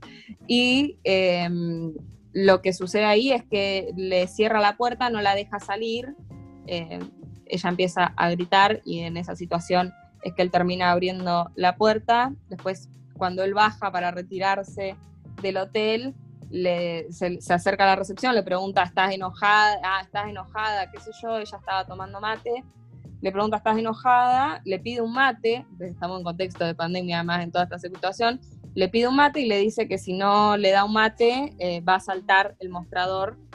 Em, esa fue concretamente la situación que, denunció eh, esta mujer que trabaja eh, en, el hotel donde se hospeda el jugador. es concretamente alarmante que no se hayan tomado medidas en gimnasia al respecto, pero a mí me parecía importante, tuve la posibilidad de, charlar con, el padre de, ella eh, y, me contaba un poco cuál había sido la situación y, que fueron inmediatamente a denunciar y que obviamente eh, la familia estaba muy molesta eh, en relación a, la no directriz de, que el jugador no, siga participando de, al menos de, los partidos, ¿no? Además está decir que ningún club puede dejar de, de de pagarle a, un jugador que, tiene obviamente un, derecho laboral en ese sentido, eh, pero lo hablábamos un poco la semana pasada, la titularidad es un premio y me parece que premiar a alguien que concretamente fue denunciado dos días antes del partido eh, por violencia de género eh, es, más que aberrante. Sí, otro de los casos también fue Sebastián Villa, jugador de Boca, denunciado por su pareja, y la causa marcha en la justicia en el momento en el que ella publicó en las redes la situación que estaba viviendo y tras realizar la denuncia, Boca emitió un comunicado falto de total de perspectiva de género. En ese comunicado se omitió el nombre del jugador y se expresó estar en contacto con los abogados de Villa sin reparar en la víctima. Y bueno, eh, aclaremos también que Boca no tiene protocolo ante situaciones de violencia de género y ya tuvo otros casos en los que un figuras agredió y amenazó a una mujer. Pese a esta grave denuncia, Villa sigue siendo titular de Boca. Sí, quizás para agregar a lo que vienen mencionando los compañeros y también para entrar un poco en lo que es el análisis, Primero me parecía interesante, aunque sea un poco tedioso, hacer un mínimo repaso de algunas cosas que ya mencionamos en la mesa de la No Se Mancha y que ya publicamos en Revista Trinchera, pero que dan cuenta también de esto. Eh, hace unos meses hacíamos un recuento de una gran lista de jugadores que estaban en distintos clubes acá que habían sido denunciados eh, en lo que había sido el final del año pasado y este año. Y bueno, me parecía interesante traer esos nombres porque están en otros clubes, básicamente Ernesto Farías está en el América de Cali, Sebastián Villa ahora está en Boca, como lo decía recién Valen, Jonathan Cristaldo está en Racing, Lucas Mancinelli está en el Club Deportivo de Cuenca, perdón, me ahogué. Lautaro Acosta sigue en Lanús, Hernán Tifner está en Huracán de las Heras, Rafael Santos Borré está en River, Fernando Tobio está en Estudiantes de La Plata, Edwin Cardona está en Boca, Frank Fabra está en Boca, Wilmar Barrios está en el Zenit, eh, Ricardo Centurión está en Vélez, Renzo Sarabia está en el Sport Club Internacional, Agustín Rossi también está en Boca y Alexis Zarete está en el FK.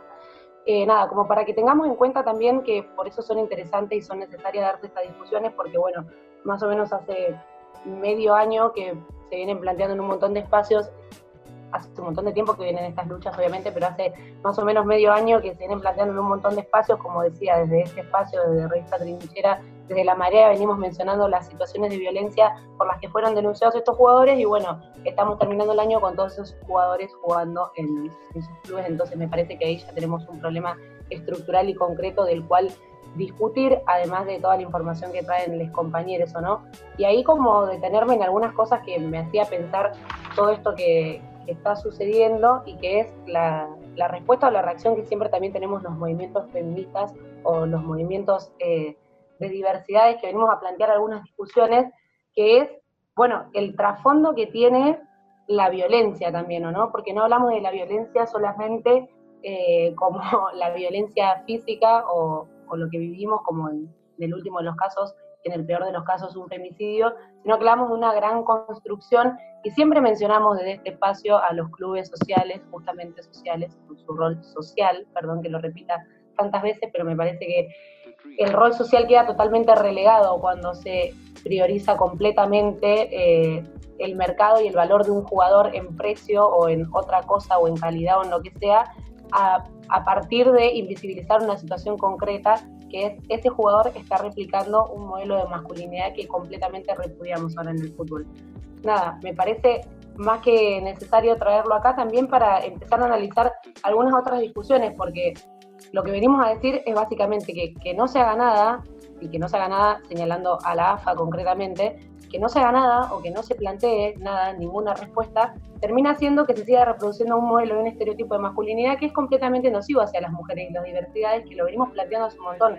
Y digo esto porque se da pie a cualquier tipo de cosas, y acá ya me pongo más enojada que lo que estaba antes, pero quiero nombrar concretamente a Carlos Queiroz, que es el director técnico de Colombia, que hizo alusión al caso de Villa en el final de una rueda de prensa, y entre la falta de cosas que dijo que fueron desubicadas, dijo que si todos los hombres que toman un puñetazo de una mujer fueran a la prensa, el mundo estaría jodido. Yo quisiera decirle a Carlos Queiroz que el mundo está jodido, que en el país donde él habla hay un femicidio. Cada, todos los días, en el mes de junio, se elevaron esos femicidios y empezaron a hacer dos femicidios por día en Colombia.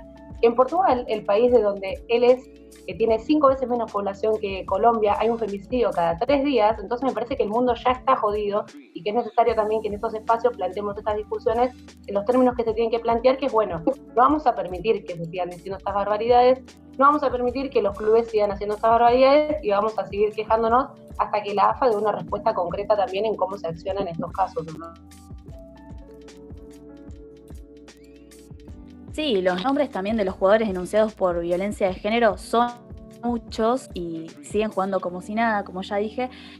Muchos clubes se avanzó con los protocolos ante situaciones de violencia de género, pero como dijimos en otros programas, las mujeres que están dentro de esas áreas no participan en la toma de decisiones en un primer momento se activa el protocolo, pero después termina la porque los que deciden no están comprometidos, no tienen una perspectiva de género y también hay otros intereses. Eh, la cruda y cruel realidad es que no les importa a mujer que fue violentada, sino actuarían de otra forma.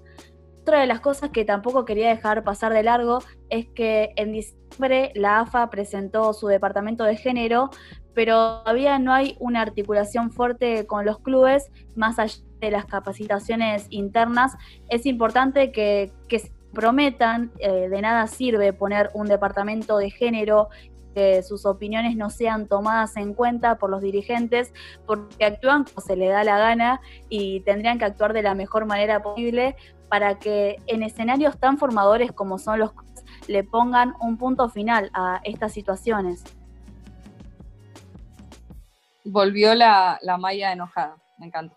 Eh, sí, eh, yo eh, en relación a, esta cuestión me parece central esto que, la directiva se esté enviando concretamente desde el Estado y que en relación a eso AFA se vea obligada a accionar y a obligar a todos los clubes que integran la Asociación de Fútbol Argentino a tener un protocolo de género. O sea, no, no nos puede pasar que estemos todos los días aplaudiendo, ah, vamos al club que hoy sumó su protocolo de género o que hoy abrió su espacio de género.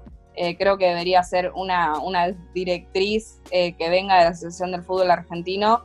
Eh, a mí, concretamente, esto, son muchos los jugadores de Boca denunciados.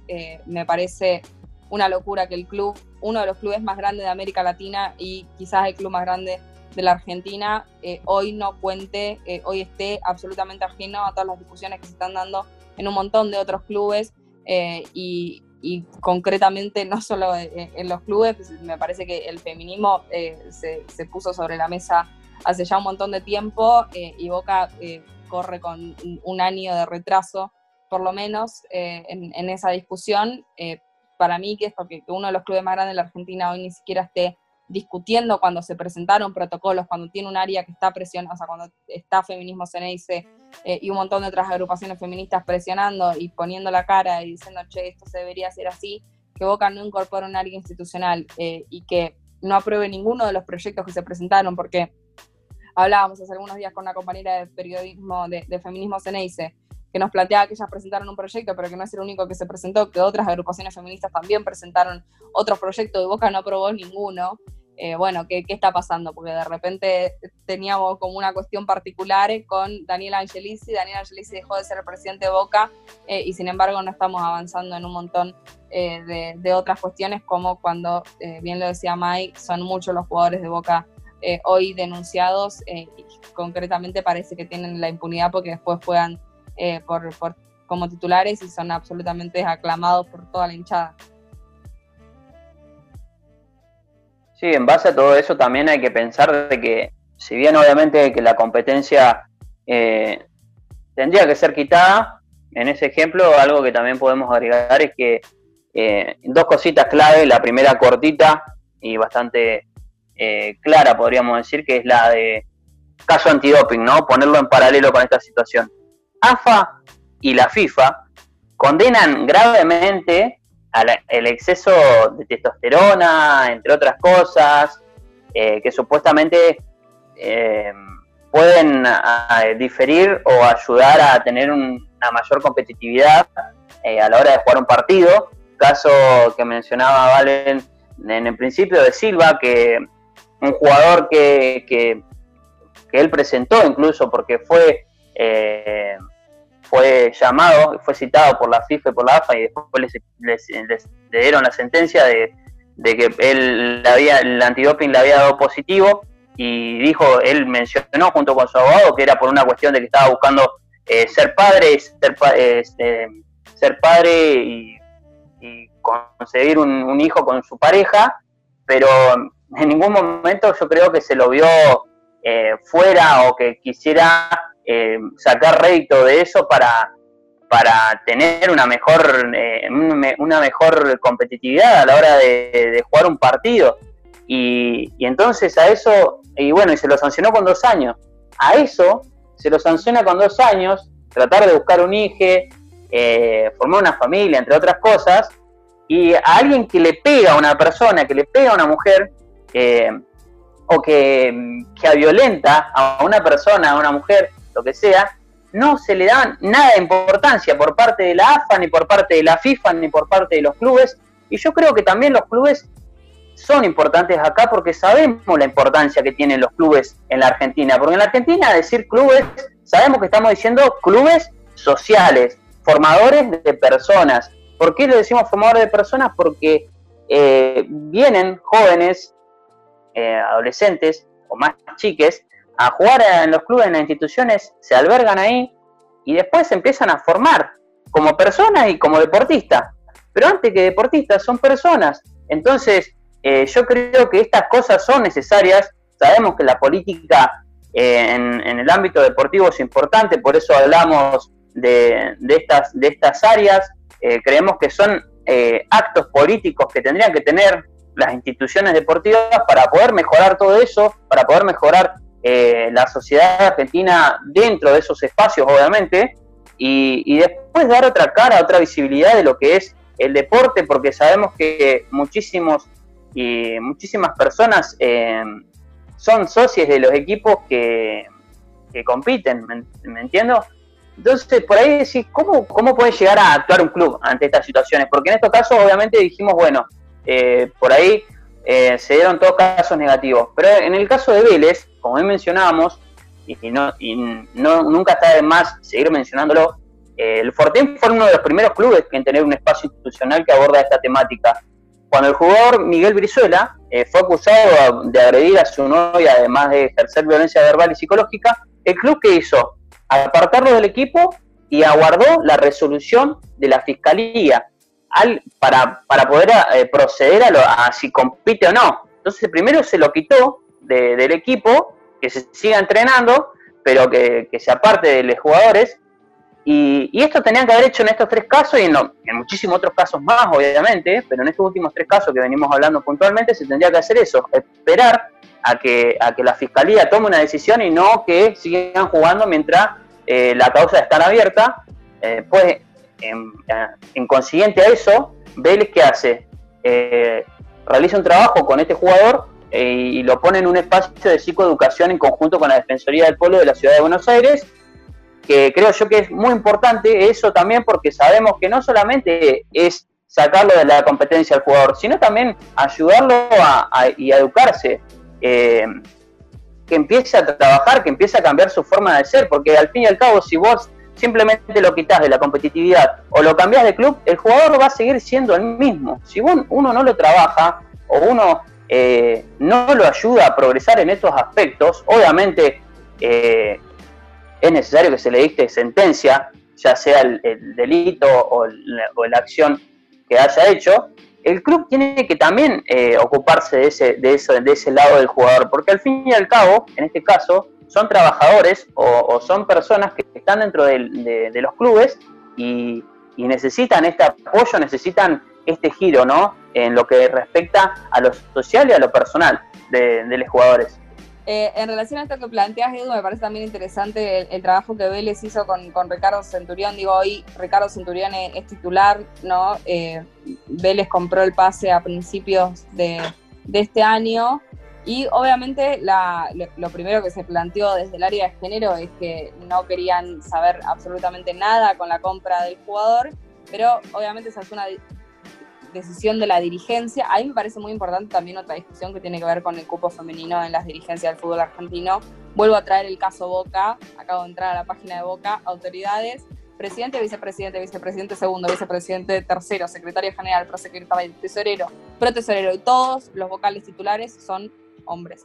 No hay ni una mujer. Recién en la lista de vocales suplentes aparece una sola mujer de 12 nombres eh, que hay, o sea, eh, muchos clubes han avanzado en, el cupo femenino eh, en las dirigencias, eso también es muy importante, porque si las decisiones finales se toman en las dirigencias, bueno, que mujeres estén ocupando los espacios de decisión es fundamental.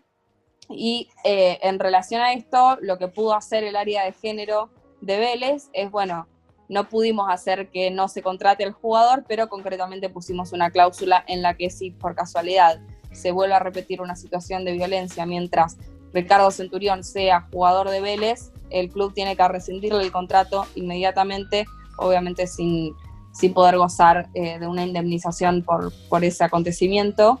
Eh, creo que, es muy interesante eso también, eh, pero creo que es fundamental la discusión de que las mujeres estén ocupando espacios de decisión en los clubes, más allá de si ese club tiene o no un área de género, porque que se junten todos tipos a discutir eh, qué se hace con, un jugador por violentar a una mujer, me parece que no va a conducir obviamente a ningún sitio en el que nosotras podamos festejar algo. Sí, quizás para agregar lo, último cortito, porque también coincido con lo que vienen diciendo y me parece zarpado el análisis que se hace. Em, es esto mismo que, menciona el Edu y que también, bueno, Mir lo, lo plantea en términos como bueno, ahora que mencionás lo de los lugares de poder, obviamente es clave y también es parte de ese reconocimiento que si no queda solamente en lo discursivo o que es lo que le termina pasando a un montón de clubes, que bueno, de lo discursivo hay un montón de aval, pero claramente después cuando suceden estas cosas tenemos a todas las áreas de género, a todas las subcomisiones de género planteando que no fueron escuchadas por los clubes, entonces me parece que es más que necesario eh, eso, primero que estén en lugares donde se escuchen las compañeras, los compañeros que también integran a los clubes, porque como ya lo hicimos, no nos vamos a bajar de ese lugar y no les vamos a regalar ni los clubes, ni el deporte, ni el fútbol eh, a los hombres. Después eso que siempre mencionamos también en esta mesa, entender que el fútbol mucho tiempo fue o se utilizó como un ámbito que le quedó perfecto a un montón de hombres para o sea, poder plasmar de manera pública y simbólica la masculinidad claramente vamos a decir constantemente en este espacio que eso no es el fútbol y por eso lo vamos a discutir. Y después, por último, me parece que hay cosas que es eso, no se hacen por voluntad, porque como lo hemos charlado en otros programas, cuando la FIFA presionó y la AFA presionó, terminaron diciendo que, por ejemplo, los clubes que no tenían categoría de sub-16 de jugadoras eh, femeninas no iban a jugar competencia, por ejemplo. Bueno, respecto a la violencia no se proponen ese tipo de políticas. Lo que plantean estas situaciones es que es urgente que como se piensa que las compañeras y los compañeros tienen que tener cupos en los clubes para jugar, tienen que poder tener competencia, tienen que poder tener torneos, me parece que es clave que también cuando respecta a la temática violencia suceda esto. Pero ¿qué sabemos que pasa también con la violencia? Es que hay siempre encubrimiento y que siempre es de hombres, por eso es más que necesaria también la discusión que trae Mir, que es, bueno, empecemos a correr a esos chabones de esos lugares, empecemos a ocupar esos lugares, déjennos ocupar esos lugares si realmente van a proponer y van a decir después discursivamente que lo hacen, y ahí empecemos a caminar una política que realmente no sea violenta y no sea excluyente. Sí, para terminar con todo esto, bueno, primero, eh, por supuesto, un club forma futbolista, también forma personas.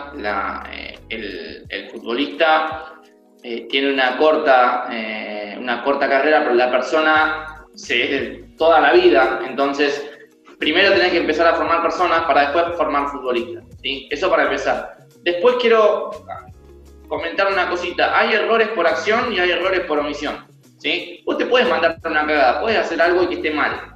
¿sí? También podés no hacer algo y que ese no hacer sea una cagada que te estás mandando. Por ejemplo, lo que está haciendo Boca, ¿sí? de no tener eh, un protocolo, de no tener un área y, todo lo que venimos comentando en el bloque. Pero también existe lo que es un horror por omisión, ¿sí? que es básicamente lo que está haciendo AFA. AFA no puede seguir callada ante los casos que están pasando, ¿sí?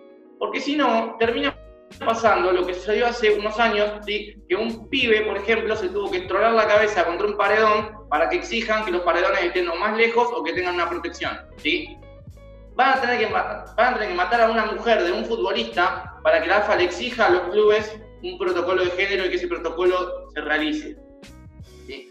Entonces, lo que le estamos pidiendo solamente a la AFA es que ejerza su función de la Asociación de Fútbol Argentino, ¿sí? Y que en caso de que tenga que establecerse una pena para un club, sea Boca, sea Vélez, sea Sacachispas, ¿sí? se establezca. Y finalmente, para completar todo este bloque que, que muy bien analizaron mis, mis compañeros, eh, les hago una breve invitación eh, por revista Trinchera. Bueno, ahí Eduard eh, realizó un análisis bien pormenorizado sobre, sobre los futbolistas que bueno, fueron titulares el último fin de semana y que están acusados de violencia de género. Dicho todo esto, vamos a ir a un breve cortecito, no te vayas de ahí, que en breve seguimos con más No se mancha.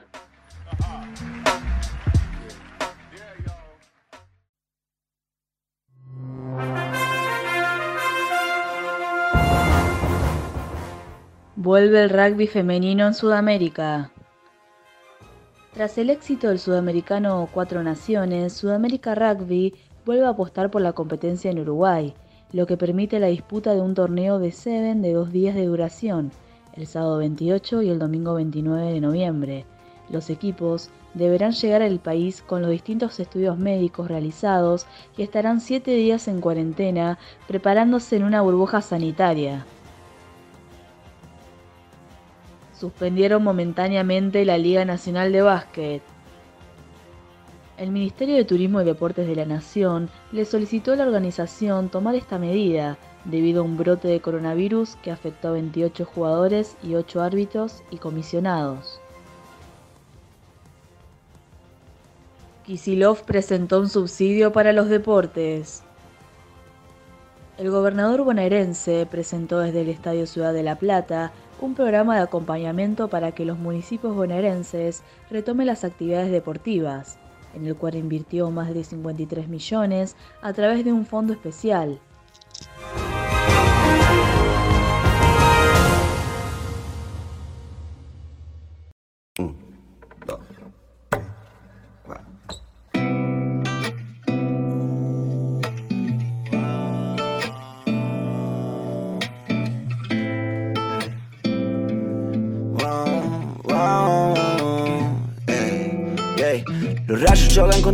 Ojos, hermoso, me vuelve loco. Yo no sé lo que pasó entre tú y yo, pero las cosas han cambiado. Ya no sé qué buscas, ni sé lo que has encontrado. Solo sé que estamos aquí los dos lado a lado. Yeah. Los rayos chocan con tus ojos, hermoso, me vuelve loco. Yo no sé lo que pasó entre tú y yo, pero las cosas han cambiado. Ya no sé qué buscas, ni sé lo que has encontrado. Solo sé que estamos aquí los dos lado a lado. Yeah.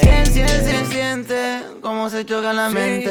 Cómo se está chocando la mirada. Como con alguna mención especial yo la miro y sé cuando ya cambia la cara. Tira moneda a ver qué se decide. Si es seca o es cara. A ver si te encara. A ver si ven, ver si ven, ver si ven. Yeah. Verte y te habla sin cara. Si quiere hablar contigo un par de palabras. A ver si te sabla. A ver si tiene lo que falta. A ver si tiene lo que quiere. A ver si me quiere. A ver si me hiere. Es un trepezón. Yo solo ofrezco darle un poquito de chocan con tus ojos. Hermoso, me vuelve loco. Yo no sé lo que pasó entre tú y yo, pero las cosas han cambiado. Ya no sé qué buscas, ni sé lo que has encontrado. Solo sé que estamos aquí los dos lado a lado. Yeah. Los rayos chocan con tus ojos. Hermoso, me vuelve loco. Yo no sé lo que pasó entre tú y yo, pero las cosas han cambiado. Ya no sé qué buscas, ni sé lo que has encontrado. Solo sé que estamos aquí los dos lado a lado. Solo sé que estamos los dos aquí lado a lado, no nadado pensando lo que pasó, yo no lo sé. Solo sé que estamos los dos aquí lado a lado, no nadado pensando lo que pasó, yo no sé. Baby, ya fue, yeah, sí. Yo sé que tú quieres lo mismo que yo. Si te digan lo que se siente como sube calor, yeah. Se siente como quieren los dos, yeah. Se siente que hay química, pero está tímida, así que rompo el hielo. Pa' que se ría, pa' que se ablande. Sigo reconectando los alambres, sigo encontrando excusas pa' que llames. Llámese todos tus platos favoritos, tus sabores, tus colores, tus temores manuscritos. Dale, despertate, es la última vez que te digo. Dale. Los rayos chocan con tus ojos, hermoso, me vuelve loco. Yo no sé lo que pasó entre tú y yo, pero las cosas han cambiado. Ya no sé qué buscas, ni sé lo que has encontrado. Solo sé que estamos aquí los dos lado a lado. Los rayos chocan con tus ojos, hermoso, me vuelve loco. Yo no sé lo que pasó entre tú y yo, pero las cosas han cambiado. Ya no sé qué buscas, ni sé lo que has encontrado. Solo sé que estamos aquí los dos lado a lado. Yeah, yeah. Estás escuchando No se, mancha. En nuestra ciudad y la región, los clubes de barrio son espacios de inclusión social. El deporte integrador, solidario y transformador es un derecho y no se mancha. Volvemos al aire de Radio Estación Sur FM 91.7 y este bloque de Suturunques, yo creo que es pedido mío, porque la vez pasada que estuvieron les pedí, les rogué que hablen de lo que es la mecanización del deporte y lo que es la medicina introducida en el mismo. Ellos me hicieron caso y el día de hoy van a estar hablando de eso, así que les, les dejo la posta, chiques. Bueno, Joya, sí, como también mencionaba hace un ratito la presentación, eh, la idea es estar hablando sobre la medicalización del deporte y la influencia que tiene la medicina eh, como disciplina, no solo en, en, los cuerpos y la salud, sino en el deporte como práctica social. Este, y la idea es con, con Juan es estar eh, eh, arrancar hablando un poco de lo que es la medicina como disciplina, eh, porque es la disciplina que cuenta con el poder de definir lo que significa tanto cuerpo como salud, eh, es decir, define, determina y propone, más que propone, impone lo que es el estilo de vida normalizado y previsible como un modelo social. es decir, lo que define eh, lo que es un estilo de vida sano o saludable eh, y el orden que tenemos las personas para eh, comer, trabajar, los tiempos de descanso, de ocio, de higiene, todo lo que tiene que ver con el mantenimiento físico y cómo actuar con y sobre el cuerpo. en lo que cuestiona lo que es la vida sana o saludable o el funcionamiento normal o no normal de los cuerpos.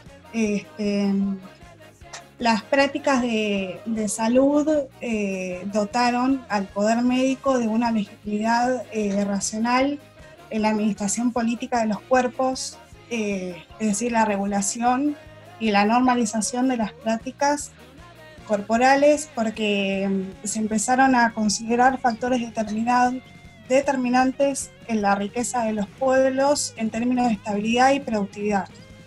Eh, es decir, eh, un cuerpo sano en una sociedad es productivo.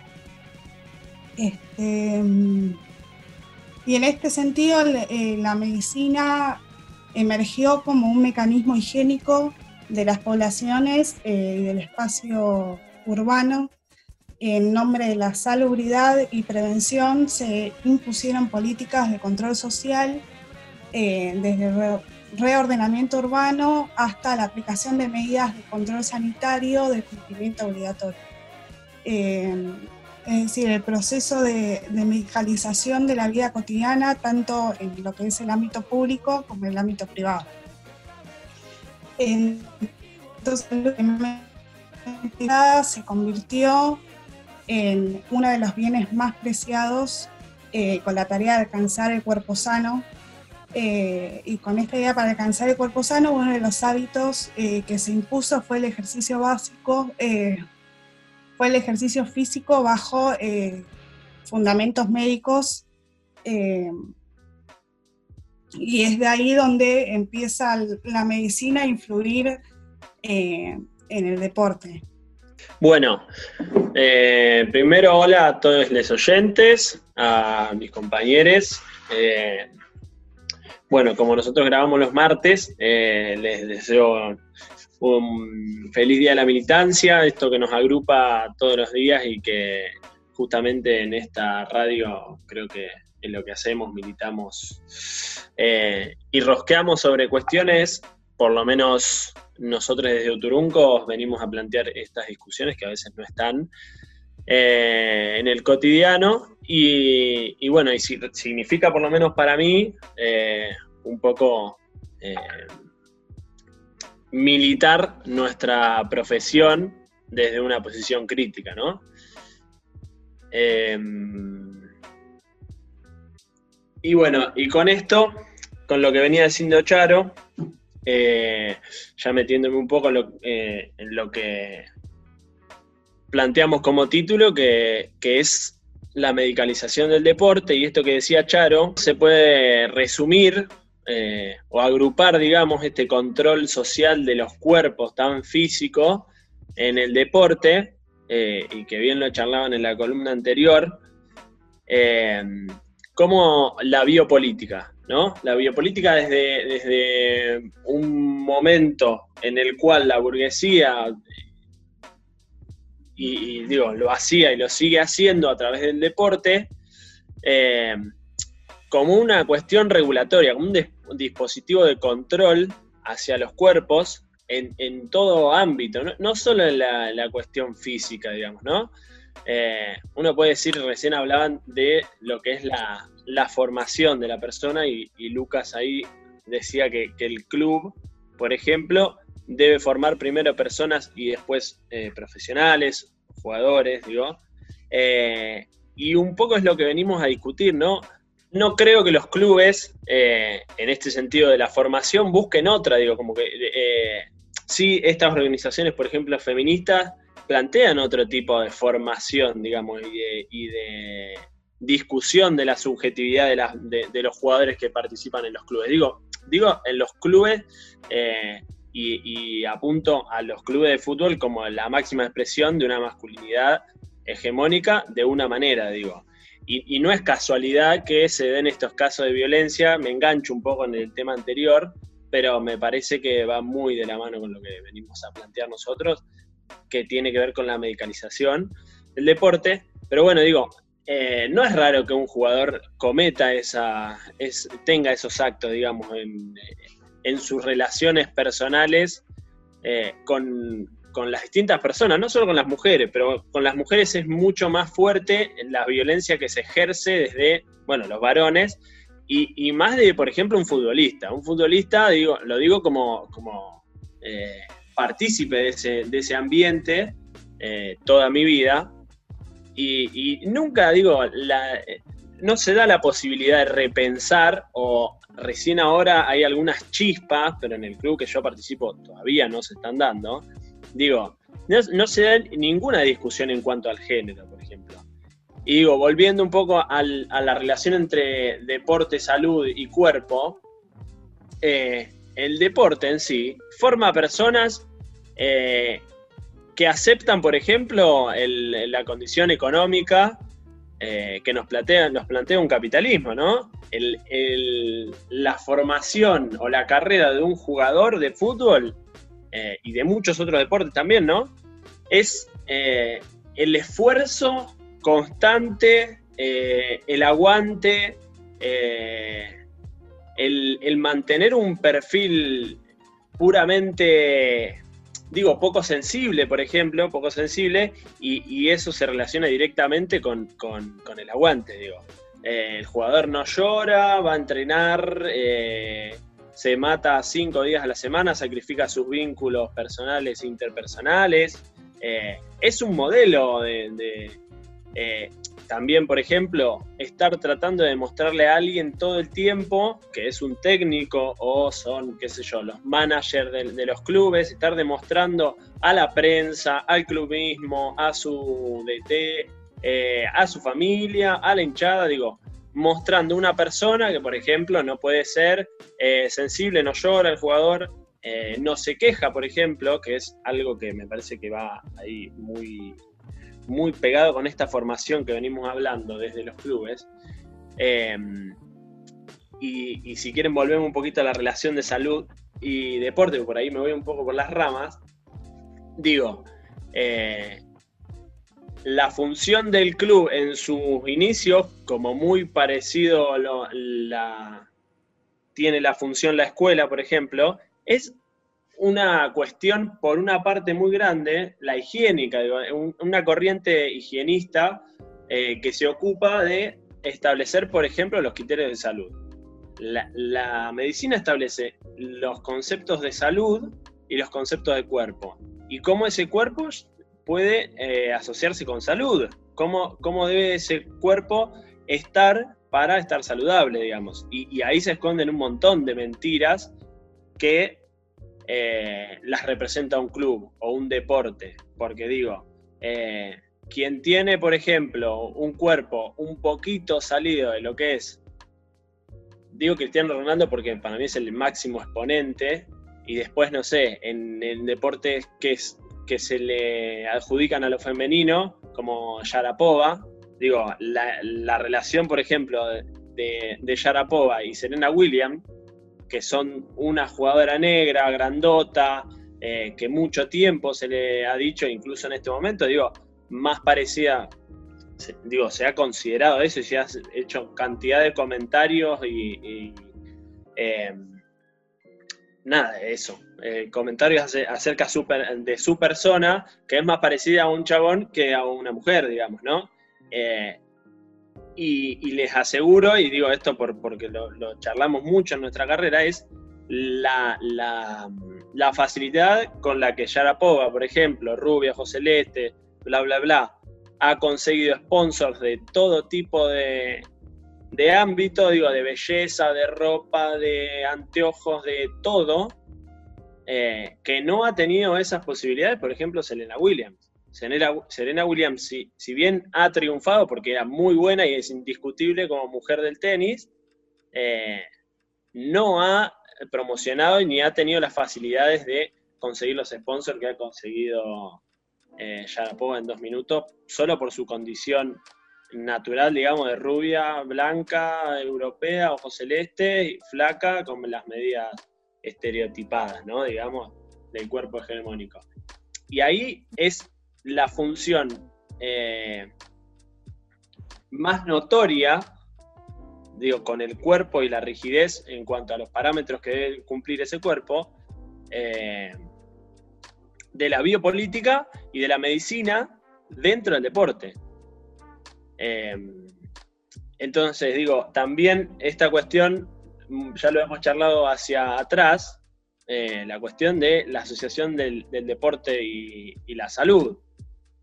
Eh, que nos pone, que, nosotros venimos a discutir todas estas tipos de cuestiones. La formación, qué tipo de formación eh, queremos ahí adentro, y venimos a discutir las cuestiones de género, las cuestiones eh, de aceptación de, distintos maltratos, como esto que decían, por ejemplo, de, de Zárate en Independiente, que solo ha bancado eso, porque no tenía otra, otra alternativa, digamos, ¿no? Un, pibe que viene de no sé dónde a vivir en una pensión donde el sueño máximo es llegar a primera.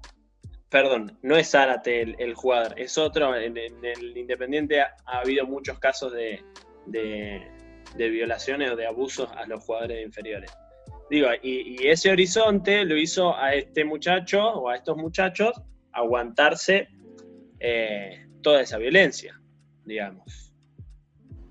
Sí, eh, yo, iba, yo iba a aportar ahí un poco eh, en relación ¿no? a, lo que se impone desde la medicina, digo, de cómo debería ser un cuerpo, es un, argumento que, ha cobrado mucho peso, sobre todo en el último tiempo, he pensado un poco en las redes sociales, em, y en el último tiempo han aparecido un montón de influencers, mujeres que en sus cuerpos, digamos, no respetan los parámetros hegemónicos o, estereotipados de, de bellezas que eh, empiezan a, decir, bueno, yo también puedo mostrar mi cuerpo que es este y que está bien. Eh, eh, ese es como un poco el mensaje y de repente aparece gente, me parece que detrás de este discurso sobre la medicina y, sobre la salud, aparece un discurso gordofóbico que intenta ocultarse ahí en relación al, no, está todo bien, yo no tengo ningún problema con tu gordura, pero lo que vos estás haciendo es promover malas prácticas o prácticas poco saludables eh, en relación a ese cuerpo y un poco aparece esa idea de que, bueno, si tenés tal cuerpo, o sea, si estás apenas un poco sobrepasado eh, de, tu peso normal, no podés practicar tal o cual deporte. Eh, o si tenés un, cuerpo que se parece más, por ejemplo, caso de Serena Williams, tenés un cuerpo que se parece más de un hombre y tenés que hacer rugby o tenés que hacer básquet, o pensar en, esos deportes que ese cuerpo que vos tenés te sirva eh, y me parece que es re interesante esto que, traen. Sí, quizás para agregar también, eh, un poco es muy necesario que charlemos de esto porque eso, un poco lo, primero que me surge preguntarme es, bueno, ¿dónde surge o al calor de qué surge este tipo de medicina también o no? ¿Qué otro tipo de, medicina o de concepto de, salud y de cuidado incluso invisibiliza? ¿Y qué deja por fuera también? ¿Qué es esto que, que trae MIR? Y también pensarlo en un plano más grande que es, bueno, lo deja por fuera porque incluso eh, mundialmente las competencias se miden así. Digo, pienso en un caso que hemos charlado bastante en la No Se Mancha, que es el de Caster Semenia, que Caster Semenia fue, le hicieron miles de estudios porque fue campeona mundial de atletismo eh, en Berlín 2019 le hicieron miles de estudios para determinar si era mujer o hombre y claramente ella tiene una alteración cromosómica que no es ni mujer ni hombre. O sea, digo, eso deja por fuera identidades, muchísimas identidades esa manera de medir los cuerpos, eh, que eso las termina dejando incluso por fuera de competencias de, todo al plano en el que se mide este deporte tan mercantil y espectacularizado que eso, detrás de ese discurso biologicista, esconde un montón de, de discursos que en realidad son exclusivos y que me parece que es necesario que charlemos de estas cosas, sobre todo para poner en la mesa que claramente, más allá de si estamos a favor o no de un montón de cosas, no se trata de eso, se trata de que hay un montón de cosas que ese tipo de medicina no percibe claramente y en muchos casos son identidades incluso.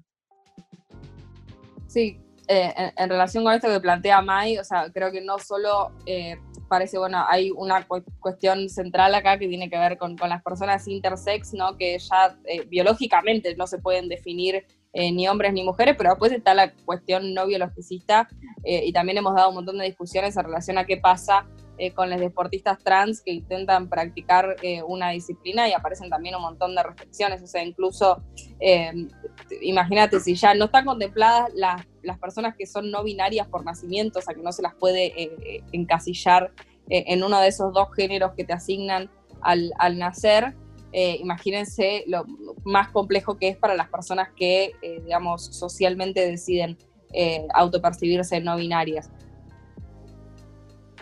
Yo quizás va a ser la tercera vez en la noche que lo hacemos, pero voy a recomendar una nota de revista eh, hay una excelente nota que se llama Que me opere que a mí déjame jugar de, Ale Vivas, eh, que me parece que poco más profundo de estas cuestiones que poco, poco sabemos y poco, y poco nombramos.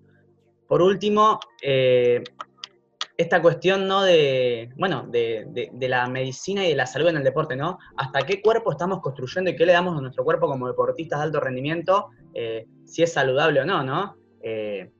me parece más que interesante. Hoy hablábamos quizás de, los doping y demás. Bueno, hoy también hablamos un poco del rugby. ¿Qué tan sano es, eh, no sé, hacer fierros tres veces por día y eh, ingerir y sumarle suplementos a, nuestro cuerpo por una cuestión de, rendimiento y más cuando eso lo escondemos en una situación hasta farmacéutica eh, de, la medicina, ¿no? Que, que, me parece que es muy interesante. Nada, yo tengo muchos conocidos que a una temprana edad tienen lo hablo específicamente de ese deporte, eh, nada, hernia de disco, el cuerpo hecho pelota por cuestiones de, sobrecargarse físicamente. Bueno, eh, digámoslo como es, pero eso no es salud. Eh, entonces me parece que es interesante también separar y poner esas discusiones arriba de la mesa.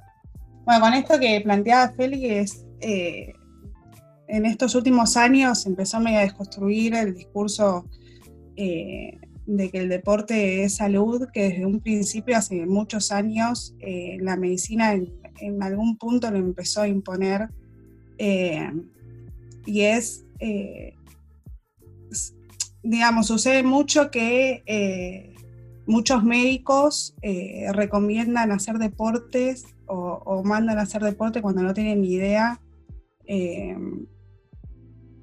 Nada, y ese, el poder que tiene la medicina de influir en las personas, o sea, o, hablar sobre la salud de las personas, eh, mandan a hacer deportes eh, que no tienen ni idea y que muchas veces son contraproducentes para la salud de las personas, eh, porque no, no, se informan y no tienen mucha idea de, lo que es la actividad física. Sí, ahí en, en relación con eso me parece que también hay como toda una discusión eh, en relación a lo que, o sea, lo que es el, entrenamiento planificado, ¿no? O sea, cuando uno quiere concretamente llegar al alto rendimiento deportivo, eh, se trabaja sobre un entrenamiento que está planificado, en el que eh, se manejan cargas y se trata de retardar la fatiga lo más posible. Y, y, eso, muchas, bueno, de hecho, muchas de las lesiones que tienen los deportistas tienen que ver con, la sobrecarga en, los entrenamientos y no por un contacto particular eh, en, un partido. O sea, muchos de los futbolistas se lesionan en entrenamiento eh, por sobrecargas musculares, contracturas que concretamente responden a esa sobrecarga de, entrenamiento que se intenta hacer para tratar de retardar la fatiga y que ese jugador pueda rendir más todavía, me parece que en la concepción de profesionalización, de repente, como que todos los deportistas son máquinas, ¿no? Que tienen que funcionar y que tienen que estar al 100% cada vez que se llega a una competencia. Eh, pienso en el circuito del tenis, que para mí es el más devastador de todos los circuitos y, de todas las competencias habidas y por haber. Pensemos en gente que literalmente juega torneos toda la semana en distintas partes del mundo. Eh, o sea, de repente estás jugando un partido en Estados Unidos y después te vas a jugar un torneo a China, donde eh, de repente el, uso horario es de 12 horas de diferencia, eh, no hay tiempo de descanso, juegan un partido, al día siguiente juegan otro, al día siguiente juegan otro, y, es absolutamente devastador el circuito ATP para, los tenistas, pero, pienso en que realmente es súper necesario que, que discutamos esta visión eh, de la medicina. Después, obviamente, es también muy interesante y lo hemos traído en alguna otra oportunidad el trabajo que se ha hecho en Cuba en relación a, la o sea, al hecho de que el deporte no es profesional y que concretamente se piensa desde la salud eh, y, se piensa eh, en fomentar el deporte en relación a la salud, pero esto, ¿no? El fútbol, el, el, deporte no es profesional, entonces hay como otra mirada. Me parece que la profesionalización del deporte vino a poner en cuestión un montón de, cosas eh, que, tienen que ver con, esto que, plantean y que me parece que es muy interesante. Eh, sí, claro, claro ejemplo de esto es Nadal, por ejemplo, que a los 24 años hoy, en día, bueno, eh, ya mayor de 30 es uno de los claros ejemplos de que a, a una gran edad se puede tener un nivel totalmente superior al resto. Y a los 24, a los 24 años, Nadal tranquilamente se podría haber retirado por los problemas que tenían las rodillas. Las rodillas ya no le daban más. Los mismos médicos le aconsejaron retirarse. Tuvo que hacer todo un trabajo de pérdida de musculatura eh, para, para, poder seguir compitiendo. Y esto viene eh, en relación a lo que veníamos diciendo. El tipo hizo toda su adolescencia un trabajo impresionante para tener una musculatura bárbara, para tener el mejor físico adecuado a las distintas condiciones de la superficie. Y sin embargo, con el correr del tiempo le terminó pasando factura y, tuvo que cambiar todo eso que venía haciendo justamente porque llega un momento en que el cuerpo te dice basta. Sí, yo quería ahí recuperar algo de lo que venían diciendo, eh, parece que Miranda y, y Mai y el Feli, bueno, casi toda la no se mancha, digo, pero eh, no, lo que quería recuperar eran dos cosas, digo, esta cuestión que planteaba el Feli de eh, esto de tomar anabólico, por ejemplo, o tomar suplementación. Y, por ejemplo, esto, yo, mi tío eh, iba a jugar en los Pumas en algún momento o en alguna división más chica y, y le dijeron que para jugar tenía que tomar suplementos o anabólicos para poder eh, generar una, hipertrofia que le permita jugar en los altos niveles. Digo.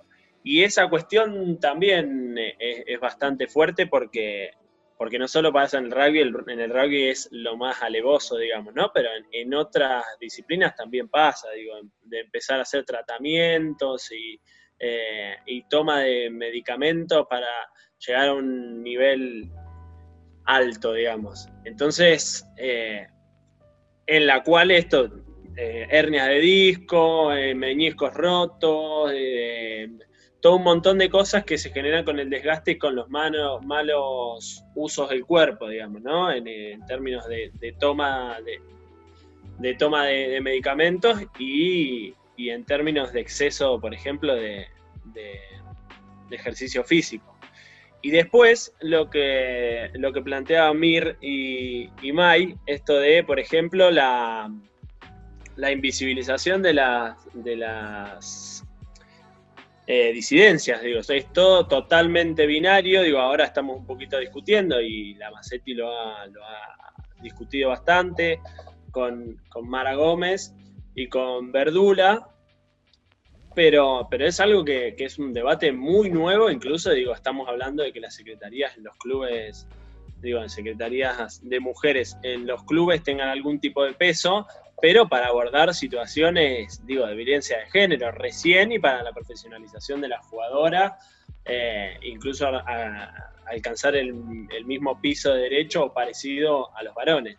Pero, pero me parece, digo, para desdemonizar, eh, hablando mal y pronto, los clubes y el deporte, digo, es también un gran lugar, como también podemos tomar al Estado de transformación, digo, como tomamos la escuela también, una institución a transformar que aglutina tantas personas en Argentina, sobre todo el fútbol, eh, y empezar a discutirlo desde estos lugares, digo, de, esta problematización del deporte idealizado como una salud, eh, desde las cuestiones de, género que no se toman en cuenta, a, a, eso, digo, a esos clubes referentes de la Argentina del fútbol, como lo son Boca, River, digo, River también tiene, por ejemplo, un caso que es Santos Borré, que ya lo denunciaron hace dos años y, no se habla de eso, se habló en ese momento, pero ahora es el mejor jugador de Argentina, el goleador de la Superliga anterior, y, ya nadie se acuerda, digo.